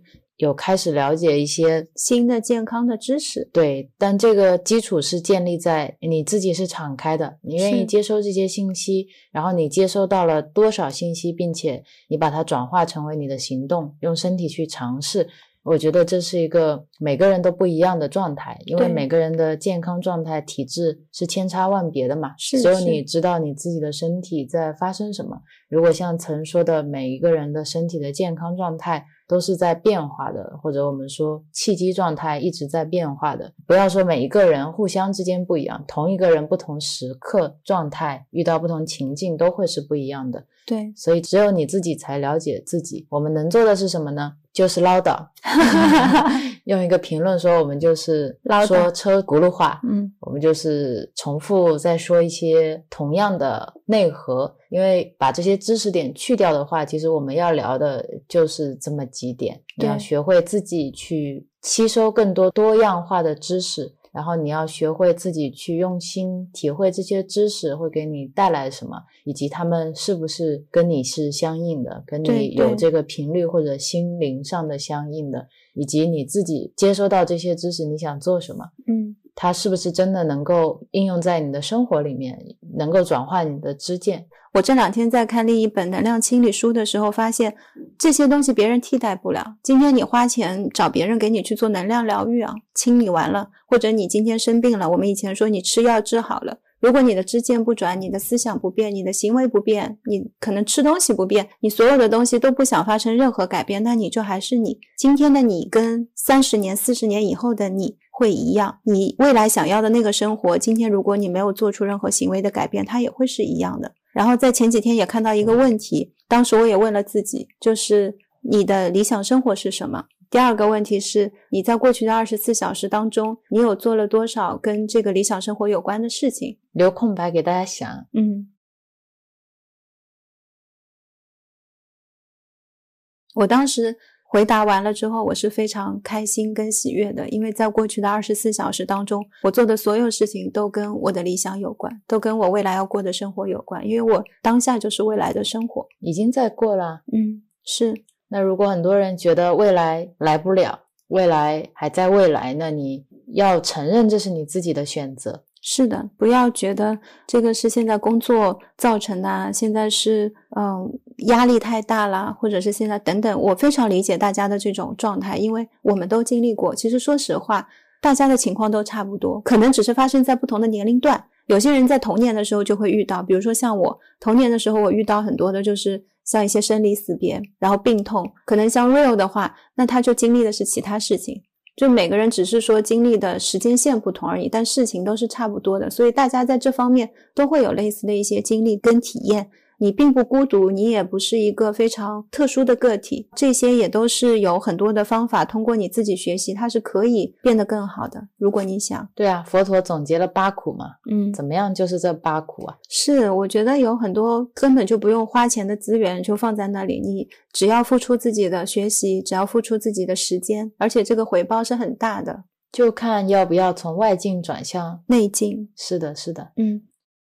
那我说一下我现在的输入输出吧。嗯，我觉得我当时给自己列了一二三四，就像是感觉给自己铺了一个一个台阶，以后你就可以看到未来自己是什么样子。嗯嗯。那个时候我对未来自己投射是非常固定的，但现在我变得更加随性了。我现在说的最多的词就是随缘、随喜、随喜、随意、自在。整个人变得很柔软，就没有以前那么硬邦邦的。我就觉得非要那样不可，非要变成这个样子。我觉得要像这些硅谷大佬一样那样去思考，才能够真正成为一个精英分子。以前觉得自己要成为一个精英，现在呢，发现那只是一个标签而已。我现在要成为我自己，我要如如不动。我要怎么去探索自己内心的时候，没有规矩了，因为没有东西可以去遵循，一定要怎么样才能怎么样，就放下了。我想看书，我就看书。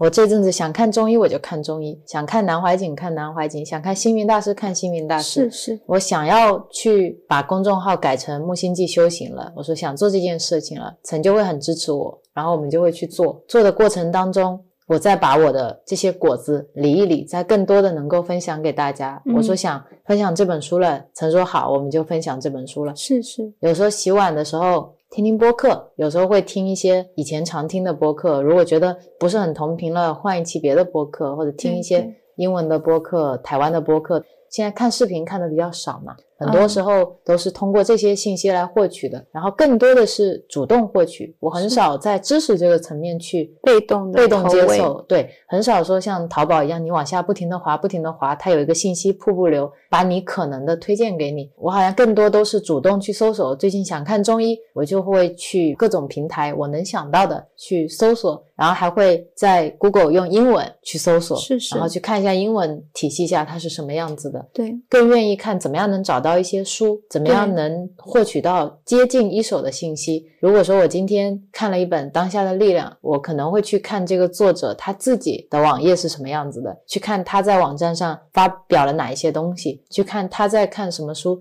听他在播客里面，他在视频里面是什么样子，就还蛮直接的。是是，而且我觉得现在对我来说更简单的是，我更多的是从这个书看到这个人。嗯，比如说经典中医启蒙，我看到的是李欣这个人，然后他会非常立体。然后我去看某一个禅师的书，比如星云大师的书，他是会变得非常立体，他超越了书本身。而以前我是把他们分离开的，就像我听一个歌手，我只听他的歌，他的人喜不喜欢，我是一点都不介意的。但现在我更多会把他们融合在一起。因为我知道他的能量、他的心、他的所思所想、他的信息会流入他的作品，嗯他们是融合在一起的，是所以更多时候会有这样不同的角度去看待这些东西。对，我在 Real 这边学到的另一种学习的方式，就是当他看到某一个人，比如说李欣老师的时候，他在书里面会提到李欣老师的朋友，或者李欣老师的老师，或者李欣老师看过的某一本书，李欣老师推荐的什么，然后他就会一个一个都找出来。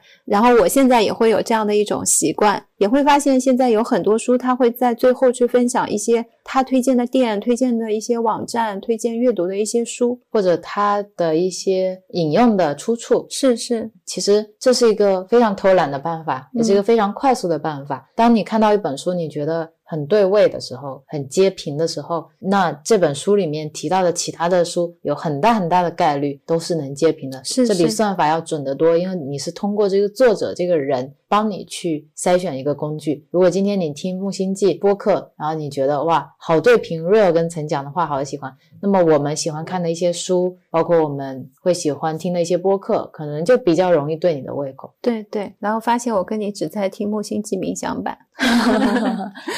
是是是，嗯我就连听木星记播客的时间都不多了。以前我可能刚发布完，我就会先去听一遍，看一下有没有什么错误或者剪辑失误。但是现在发现，我发上去之后，已经会有听众比我先听了。想算了算了，大家也不介意。对对对，反正本来就是两个人在说话嘛，我们是人，我们不是机器，所以要允许这种错误的发生。有口音，有口误，有时候你看了，你觉得啊，怎么这么不专业？有时候又觉得怎么这么可爱，像个人一样。是啊，因为我们就是两个活生生的人坐在这里在聊天，现在声音记录下来，就是我们当下这个状态，我们的一些流动，我们想说的一些话，就也是都在这里。然后这一部分的沉淀，我现在也把它当成一个人体发酵池，嗯，就在我心里嘛，什么东西都扔进去，我不会像以前一样一定要建一个文件夹，怎么怎么去整理。我现在备忘录的几千条备忘录，我不去整理，我内心也没有像以前一样觉得这些都是我的宝贝。嗯，我一定要把它们都流动起来，把它们链接起来，然后能够为我所用，能够再创造，能够发挥出什么，现在都没有了，因为有很多知识在我这边，其实他们已经消化了。消化内化成我自己了，然后有更多的知识要进来，我好像没有时间再去翻以前的东西了。着眼于整理以前的，当然也是会有收获的。我觉得每一个阶段有想做的事情，只要是你当下想做的，一定是会有它的道理跟收获的。那如果你现在觉得那不重要了，那就很好的把它放下了。是的，哪天可能再拿起来，那就拿起来啊。是啊，有时候偶尔可以抽签嘛，比如说我今天抽，嗯、里面的第几个序列号，哎，就这个，我们今天就这个可以展开一下讨论。是的，是的，我觉得就很轻松，对，生活也很轻松，你知识也是一个轻轻松松、活泼泼的事情嘛。是我最近很喜欢的一种形容是，不管是形容状态也好，形容能量也好，或者是形容刚才我们在学习的这个知识体系，它的一个框架跟结构，你在搭建起来的时候，它是要有弹性的，它是能够有一定的冗余的，然后你不能把它想象成一个非常硬邦邦的水泥房或者是一个砖房。因为我们现在在搭建的是一个自己的体系，它本身就是一个软性的东西。搭建的不是钢筋水泥，搭建的是那种积木，对，你就放到上面，你随便抽一根，全部都会倒。是是，因为我前面可能没有非常稳固，或者我从来没有深入的去思考过这个问题，它突然坍塌了，对啊，当你小心翼翼的在想怎么样才可以把这个积木放上去的时候，搭得更高，才能让它不散架的时候，你每一根对你来说都是致命的。是是，但如果你就是一个橡胶，你怎么弹它也就是那个样子。对啊，就像我今天所有的围栏就是两块布，我就围成了四面墙，然后围上了就是围上了，布破了我说没事啊，风刮进来可以啊，到时候我哪天看到更好的材料就再围一下，我现在不围了。对啊，以空性的角度去理解，我要先空，空了以后，我才能容纳所有的东西。对，所以现在很多时候放下了，反而觉得更丰富了，更富有了。是放下就等于拥有，这句话是我们现在时时刻刻体验到的，不管是在知识层面还是生活的方方面面，会看到自己的无知。像我最近在读书的时候，我就是一直跟 Rio 感叹，我说以前的我都在干嘛？我怎么就不能再早一点花时间去捡起书？因为我在初中以前都是每天有阅读习惯的，等到高中之后、大学了之后就开始，可能每天也是就看看视频啦、看看剧啊、听听歌，也伴随了我轻松闲暇的时光。但是现在回想，哎，再早一点就更好一些。经常会看，觉得哎，这些知识我都不知道，其实很多人也是不知道的，所以就会在播客分享上就觉得多了一份要把它分享出去的想法，希望能有更多的人能听到不一样的声音，哪怕你今天听到的时候可能跟你的目前的这个体系是有冲突的，也许非常强烈，但这个强烈不是因为我说了这个观点，也不是因为这个观点本身它变得强烈。而是本身在你的内在的那个根基，它可能这个时候有一点摇晃，它本身不稳固，它害怕，是啊，他害怕被推翻，害怕重构，因为每一块积木都放的小心翼翼，都是我计划来的，都是我细心挑选来的。对啊，但是如果你像我一样，你把心态转变成我渴望被推翻，嗯，这样我就可以重构。那你那样的心态的话，其实没有什么知识会让你觉得不舒服，没有。是因为你一直在寻找不同嘛？是是是，我觉得这是同一件事情，你可以用不同的观点去理解。嗯，然后我现在的输出也就变得很随性了。是我其实读书以来一直都是一个很喜欢分享的人，我有什么东西藏不住。Rio 以前的那个脑袋就好像有容量，就是那个书现在非常激情的要通过语言的形式蹦跶出来。他现在要找一个人说，以前上班就会逮到谁就跟谁说，最喜欢跟陈说。是的，我为了不甘示弱，我也去看一些其他的书，跟他说。对，那时候比如说看了什么电影，看了什么新的科技报道，看到现在比较有意思的呃研究趋势，嗯或者看了一本有意思的哲学书啊什么的，我就会上班的时候攒着满满的观点去跟陈讲。后来就写了“胡说十三道”那个公众号，也希望去分享一些什么东西。但是落到文字的层面，它好像真的没有像我们用播客、用语音讲起来这么的生动，生动跟轻松。是是，我觉得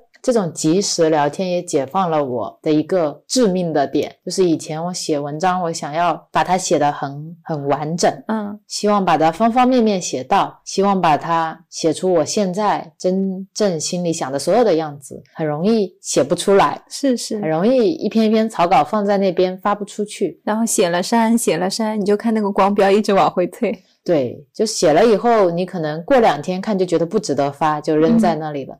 但现在，因为我们两个录播课，我觉得特别是这种即兴碰撞，像今天我们随便拿起这篇文章，即兴点评，然后就会有很多此时此刻的想法，而这此时此刻的想法，就是我那个发酵池里面说不清道不明的东西。嗯它会在这个时候突然变成一阵狂风，在这个时候突然变成一阵细雨，是你根本都不知道，就很有意思。但是它又把你想说的东西以这种频率的形式，很完整的表达出来了。对，很舒服的是，在你说完了之后，你没有东西留在那里。就以前感觉会，哎，我好像没说完，我是不是有什么东西没说尽？你说完了一些东西之后，心里面好像还有一些什么，但是你好像表达不出来。这也是一个我们不断练习的技能，也非常感谢播客，也是因为我们一直用这样的方式在聊天。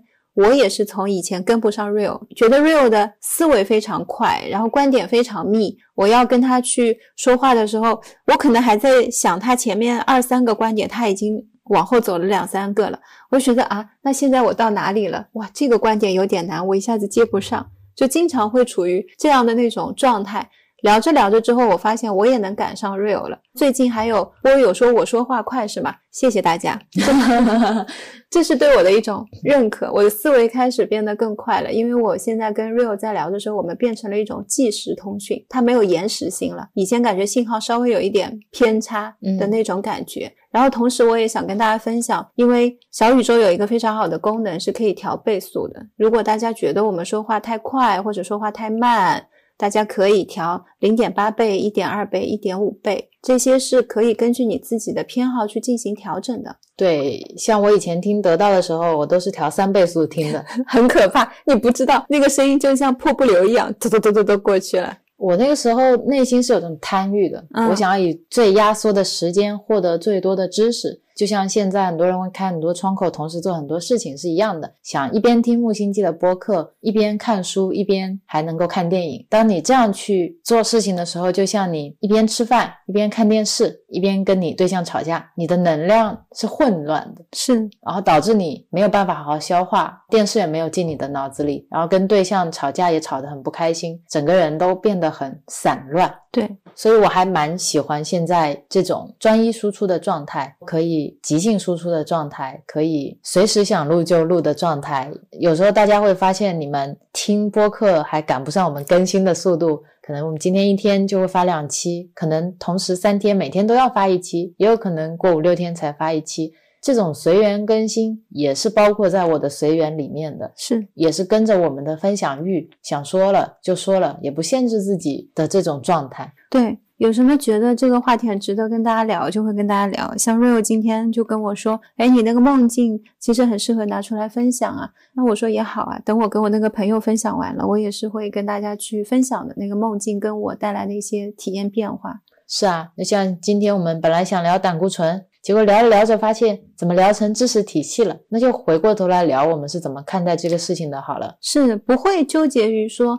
哎，我们本来今天花了一个小时已经在聊。胆固醇了，怎么还没有进入胆固醇？你看前一个小时就浪费了。我们现在又要从头再聊知识体系，那前面那个东西还要再转接过来，是一件多麻烦的事情。而且知识体系，我们之前连要即兴聊这个事情的这种念头都还没有沟通过，怎么就在这个时候聊出来了呢？而且我们最近也挺忙的，你看，曾要打坐是吧？要增加打坐时间，有这么多没有看的书，现在还有这些播客要剪。其实你如果要在这件事情上面去叠加念头，是一件非常简单的事情。我能加上一百个，其实就是我跟曾现在过的一模一样的生活。你也可以把它过成天堂，也可以把它过成地狱。对啊。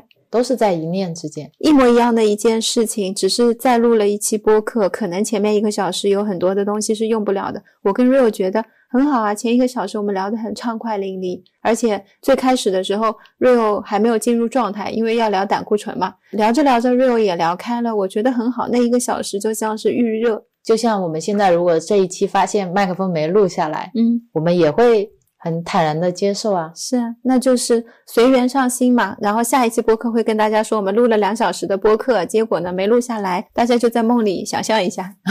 阿赖耶识帮我们记下来了。对，那我说一下这篇文章最后一段。嗯，最后一段写的是为什么需要更新这个输入输出系统。我说什么时候你会真的把短期记忆转化成长期记忆，或者说把一件以前觉得很难的事情，在一段时间内竟然学会了，或者说把积累的一些输入转化成输出呢？以我的经验，往往是当你极具目的性的时候。当你需要解决一个具体问题的时候，当你需要用到它的时候，这个目的往往不是在你积累的时候就有有的，只是它会作为一个启发创造力的机会出现。我说，信息的另一层本质是意外，在这场互联网的注意力争夺大战里面，你的大脑选择被什么信息所吸收，是因为你你选择把那些信息作为了你的一个关键输入。我说，针对大脑可塑性的研究还会发现，成年期的大脑也会继续改变。你人生的每一个经历都会在你的大脑里面留下信息，你选择保留哪一些，删除哪一些，沉淀哪一些，这些经年累月的数据造就了你是谁，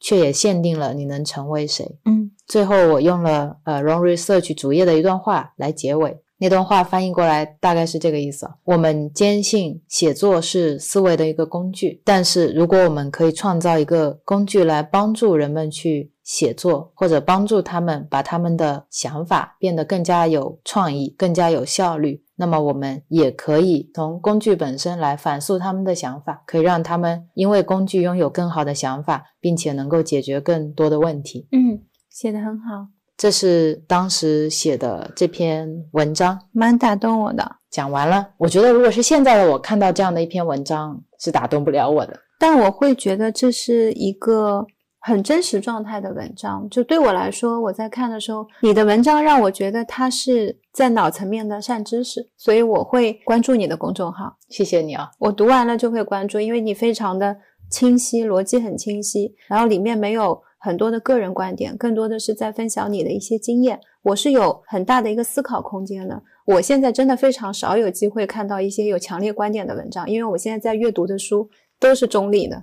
是的，是的，没有强烈的说你必须要这样或你必须要那样。哪怕是我在看一些禅修指导的书，他们用的语言跟表达的方式，也不会跟你说你只能这么做。所以大家都会说你要去试，这个每个人就有动态的一些方式。而且当你看到他说你必须要这样，必须要这样的时候，也是他们在当时场景下的一个方便法门。对对对，他们可能觉得这个东西一定要这样做，确实是他们觉得有效的方式，或者他们觉得针对你这个人，我需要这样说才会有效。对对，很多时候你了解了背后的这些东西以后，也会让你对很多事情。的看待会变得更加的包容，包容，然后更宽一点。像一本书里面有一些观点符合的，你就拿起来揉杂到你的体系里面；如果没有符合的，那就放下。是的，是的，是的。除了你自己之外，真的没有任何人去规定你应该要怎样。哪怕就算是我们的父母，他们在跟我们说这些事情的时候，也是这样的。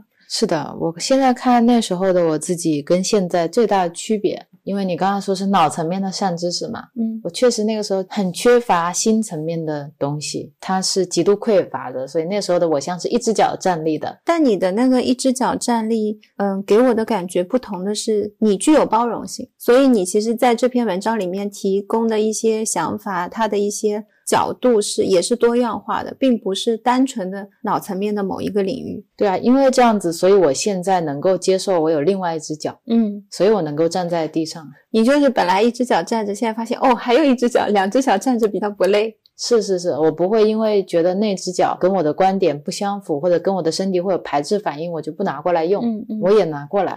对，然后 Real 也很有意思的是，他也从来不会说勉强自己，说我一定要今天看几本书，一定要怎么样。我跟他两个人很多时候是。书太吸引我们了，就像你们在看一些电视剧的时候，你觉得这个剧情不能断啊，这本剧我今天真的好想看，这就是我们现在看书的感受。是的，而且这种感受是你跟书的频率的交互，嗯，这种交互就像你遇到善知识是一样的，你自己要先调频到那个能够跟它交互的状态。对对，要不然你看到这本书就是一本书，你看不进去，看两页就累了，你就放到那边去了。其实作者的很多能量信息包都在里面了，是是是，看你能。解锁多少？对对对，这就是一个浓缩药丸，每一本书都是这样子。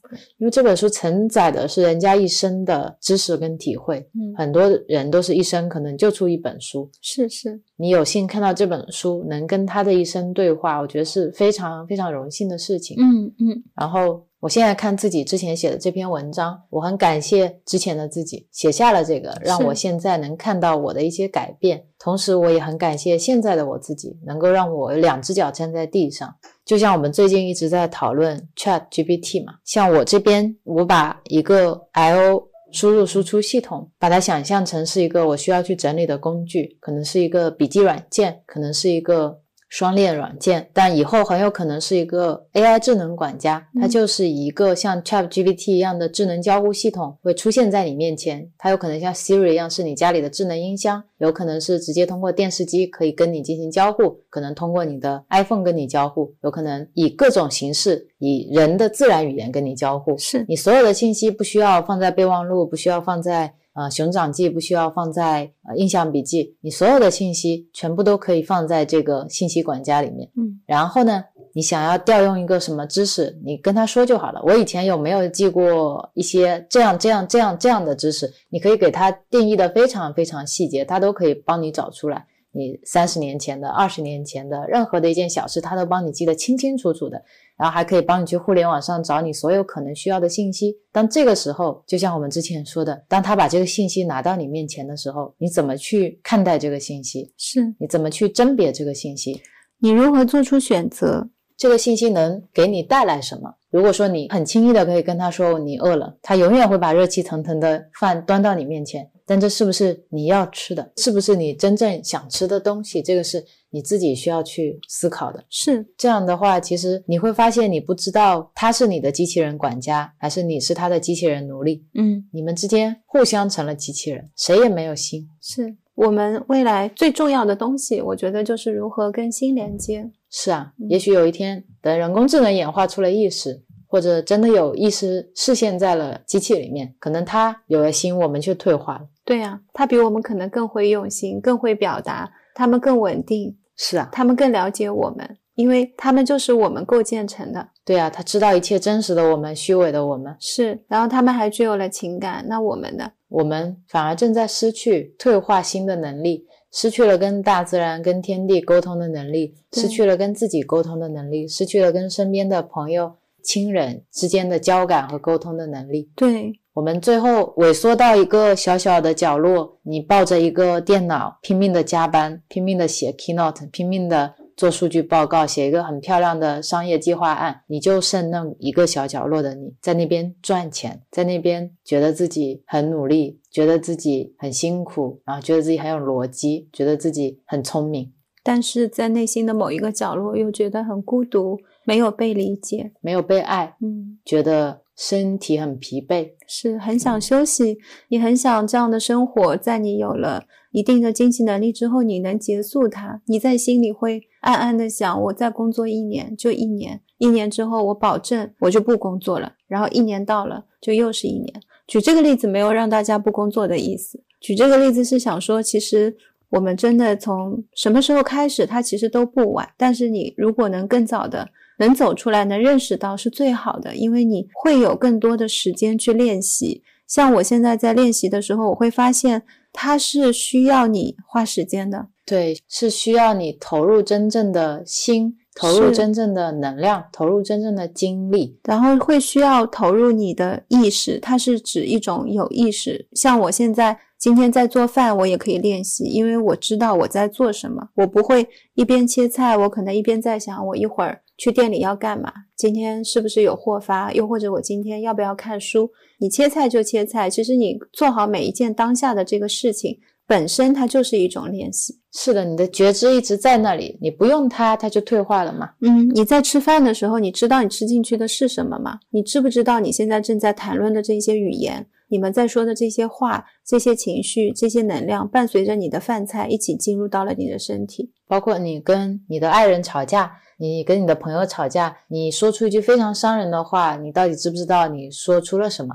以及你们今天吵架到底是为了什么？是你对朋友的定义到底是什么？你是对你自己人生生活的定义是什么？对，呃，另外一个是我这两天在看《能量清理》那本书所说的，我也想在今天的播客先跟大家说，家里如果有宠物的话，我们要给他们更多的爱，而不是把你的一些情绪给到他。或者希望从小动物的身上获得爱？是因为他们的能量比我们要更虚弱，其实我们要更多的去做给予者。如果你把你的那些情绪扔到他身上，他的承担能力是比我们会弱很多的。所以，我们如果真的爱他，如果你今天真的已经有宠物了，也想真的是对他好，你就要给他更多鼓励、更多爱、更多正面积极的东西。对，从宠物的身上你也能感受到付出是一种回报。是就像我们不断的去分享，不断的去录播客，我们结识了很多朋友，很温暖的朋友，嗯很温暖的播友，像 Cindy，她还会在群里说我们是木友，对木星记的木，我觉得这好可爱。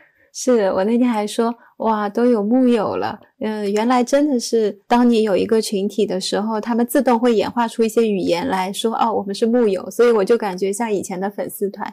但是其实对我来说，我们没有粉丝或者是播主这样的关系，大家都是平等的，在不在群里都是一样的。是是是，每一个人对我们来说都是珍贵的，因为今天我们能坐在这里，你能听一期这么长的播客，你能静下心来听我们唠叨唠叨，说一些车轱辘话。是的，这就是对我们来说一种非常大的感谢。我们很感谢你们给我们这个机会。莫大的荣幸，是是，非常非常感谢大家。对，我想请大家花点时间，让意识回归到自己身上，这是最后想跟大家说的。反正广告每期我都会打，是的，是的，从现在开始，都还不晚。就从这一刻开始，然后一个人的力量是非常大的，你不要觉得嗯，我改变了，如果别人还是那样，那我有什么用呢？你去做了，你就知道这个世界会变成什么样。对啊，就像我有一期每日赠语里面分享的嘛，当你照顾好你自己，你就照顾好了全世界。是，而且你的能量远比你想象的大得多得多。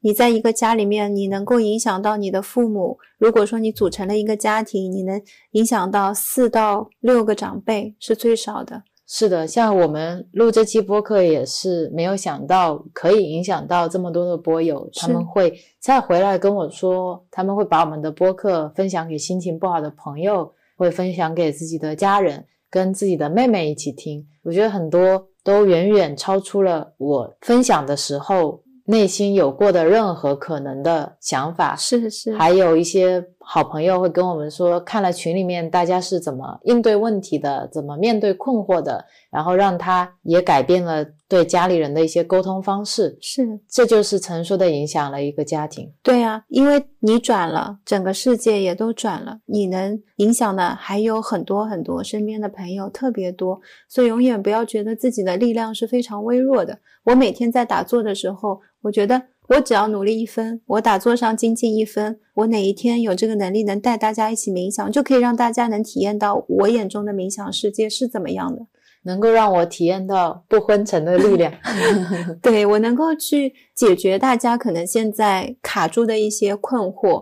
那是我可以做的，所以我会非常的努力，想要去让自己能变得更精进一些，更成长一些。但反过来也是一样，我不会说我等着曾变得有力量了以后，能够让他的静默的力量来带领我。我也会很努力，我也会在打坐的时候暗暗的想，我也要变成像他那个样子，我可能可以反过来帮助到他。是是，或者我可能在打坐的时候体验没有那么强烈，那我就会在。知识层面，我会在认知层面去看更多的书，可能可以给他一些对于空性更多的理解，对于禅修更多的理解，我们可以互相滋养。是，这是我跟 Real 是两种完全不同类型的人，但是在别人眼中，好像我们又很相似。我们的相似在于大家都觉得我们非常温和，其实我觉得这是一个嗯大体的特质，但是走近看，我们两个人是完全不同的，是完全不同的。然后像打坐的时候，Rio 也不会说哦，曾现在跟我分享了这么多的那种身体上面的体感体验，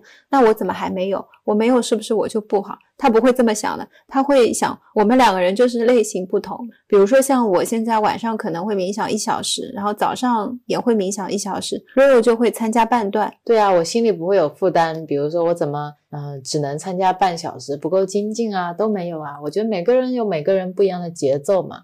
如果哪天我想要冥想两个小时了，那就冥想两个小时。如果我现在觉得二十分钟合适，那就二十分钟合适。但是这个前提是你要找到你自己的根，你要知道你自己的那个数据库是什么样子的，你要知道你自己是什么样子的人，你要知道你提出问题的时候，你想要的答案是什么。是你要学会去给自己找答案，而不是去。接受非常多的一些答案，然后表示困惑。所以这一期留到最后，最后想给大家带走的就是：当你问出一个问题的时候，带着答案去问。对，比如说，比如说我今天要问你什么是胆固醇？什么是胆固醇？我就会告诉你，我去搜了小红书，有一个 UP 主说胆固醇是这样的，但是另一个 UP 主却说是那样的，我觉得有点困惑。我去查了一下维基百科，维基百科又说是这样的，我就不理解这里面。他们之间的共通处是什么？我尝试捋了一下，大概我觉得是这样的，你觉得呢？是，就这是一个对我来说应该是一个基础的提问方式，但现在很多时候的提问方式是胆固醇是什么？然后你其实有不同的角度可以去回答这个问题。其实我可以。很方便的告诉你，我理解的胆固醇是什么，但是这是我的答案。我也可以很方便的去把维基百科的链接复制过来给你，我也可以去问 Chat GPT 胆固醇是什么，然后把它的答案复制过来粘贴给你。但这些都像只是一个动作而已，就像你今天发出了这个问题以后，你也可以把你的问题复制粘贴到 Google 上，然后它就会出来的答案是一样的，只是多了一个操作。你这个举例子我知道了，就像是这样的，你现在跟 Real 说。你非常饿，然后呢说我现在有一碗饭，我没有勺子。Real，你能不能从家里送个勺子过来给我？我要吃饭了。然后瑞欧就吭哧吭哧把勺子送给你了。然后你不知道怎么吃饭，你还是饿着。是但事实是你的面前就摆了一个勺子，你只要拿起来就可以了。我还得从家里吭哧吭哧的大老远跑过来放到你面前去。是，而且当你如果是用 Rio 说的那种方式在提问的时候，你每一次提问都是你的学习，你都在不断的强健你的根系。反而在这个过程当中，你自然而然的有一些知识更容易进入到你这里，因为你在寻找，你在学习。而且自然而然你就会问的越来越少，你也会开始分享的越来越多，因为你分享出来的可能是你的困惑，但这些困惑下次就会变成你的答案，再下一次又会变成你的分享。对很，很多成长或者大家想要自己成为的那个样子，就在身边，其实它就在你自己找寻答案的过程当中。对对对，我们就是这样子不断不断过来的，并不是我天生就怎么样，我不是天生读书就很快的，我是因为天天读书，慢慢的看字就快了。就像你打字以前不能盲打，你经常练习，你打字就很快。对啊，我也不是天生爱读书，是啊，因为书好读你才读啊。因为它真的很吸引我。是啊，是啊，甚至我有时候觉得大家用杭州话说是有一点拉刀走，就是坐在地上不想起。你跟他说你可以这样，你可以这样，然后他们会说啊，我这个人天生就是有点懒，我读书就是比较慢，我就是不太擅长做搜索，我就是喜欢你们把这些东西都送到我这里。对，我今天想看这本书，你们下次说一下。我今天对这个东西感兴趣，你们下次说一下。是，大家首先看这个思维方式有没有看到，这是一种索取型的思维方式，是以我为先的。这个世界所有的东西都是我想要怎么样，它就要怎么样。对我想要读这本书，所以需要有人为我服务。然后我觉得你们今天讲废话太多了，你们需要精简。我觉得你们语速太快了，你们需要调慢，或者我觉得你们语速太慢了，你们得要调快。所有的出发点都是我我我我我。是这个东西是你现在的一种模式的话，我难得说建议，我的建议是你需要去调整。在这个过程当中，你会得不到的，因为我们不是你嘛。所以，当你给我一些建议说你的语速能不能慢的时候，我会告诉你，我们是在做一些即兴的讨论，所以我没有办法去控制我的语速，因为还有其他人会觉得你语速太快。对呀、你永远没有办法调整成一个所有人都想要的语速，因为每个人都不一样。是，包括像分享书也是这样子，你可能喜欢看那本书，他可能喜欢看那本书。我如果事事都是按照着所有人的需求去做，我永远不知道我今天到底要该分享哪本书。因为你会没有自己啊，对你变成了一个用户需求，是你变成了一个 Chat GPT 嘛，是，这就是大家要在想到这些想法的时候，要自己在内部先去做一个转念的，要有意识说，哎，我这个想法是非常服务自我的，它是一个。我说的重一点，我觉得它是一个比较自私的想法，我觉得他像是你把对面这个人当成了一个检索工具，你把你的朋友一个活生生的有有血有肉、有意识有心的人，你把他当成了一个搜索引擎，当成了一个 Chat GPT，你希望输入一个问题，敲回车，它给你一个答案。是。但这个过程当中，你的朋友在成长，对啊，你失去了什么？是，在这个过程当中，你错过了什么？嗯，我觉得这是一个、嗯、大家可以思考的问题。我们很乐意回答每一个问题，对，但是我们很惋惜的是，你可能错过了每一次的机会。因为同样的问题，我们可能面对同样的你，回答一百次都流不进你心里。是是，很多答案，其实你听我们每一期播客，我们都有在讲，每期都有在讲。如果你真的有用心听到某一期播客，或者你有用心去看过某一本你想找到答案的书，其实答案就在那里。他没有跑走过，只是当时没有看见。或者你静下来，像陈一样，你冥想的时候问自己，你心里也是赫然有答案的。有了了分明，其实你内心什么东西都在那里，确实是这样子的，没有太多的一些困惑。我还说，当我们没有办法去处理自己内心的这些东西的时候，你就是现在这样的状态很正常，因为我们没有在学习，你没有投入时间，你没有回馈给自己。那我们现在就开始做就好了。我们也感谢每一个对我们提出问题跟建议的人。刚才举的那些例子，并不是在批判或者是评判大家这样的行为是不好的。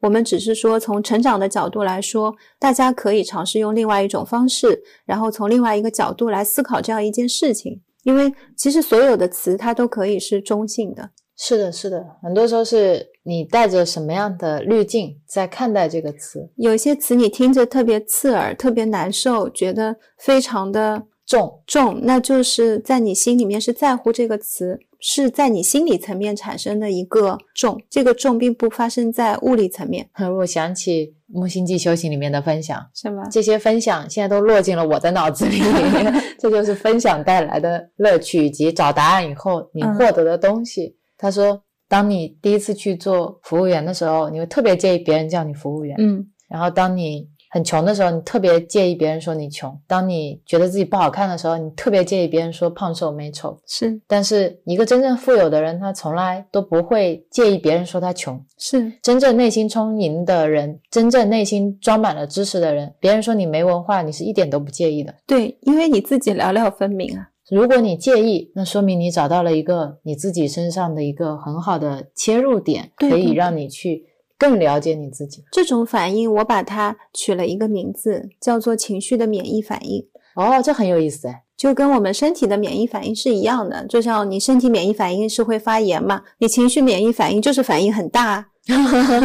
你这已经有了自己的学说体系了，是吧？嗯，我以前就会对情绪会取很多这样的名字，然后就会做一些类比。所以大家当有这样的东西起来的时候，很好啊。现在身体、情绪，大家统一都在告诉你，快看，这就是我们可能会遇到一个新的机会了，我们快来接纳它。对啊，这样你就会产生抗体，然后你以后就不会再生病了。是啊，你听到这个词以后就是没事啊。对啊，我就是胖啊。嗯，对啊，我就是这样啊。对啊，你内心接受它，就像有的人说我们废话多，说我们说车轱辘话，没错，没错啊，是啊，我接受啊，因为我们确实很多话就是一再一再重复的说。是啊，我确实也是说车轱辘话，但车轱辘话对我来说很圆满啊，它是圆的呀。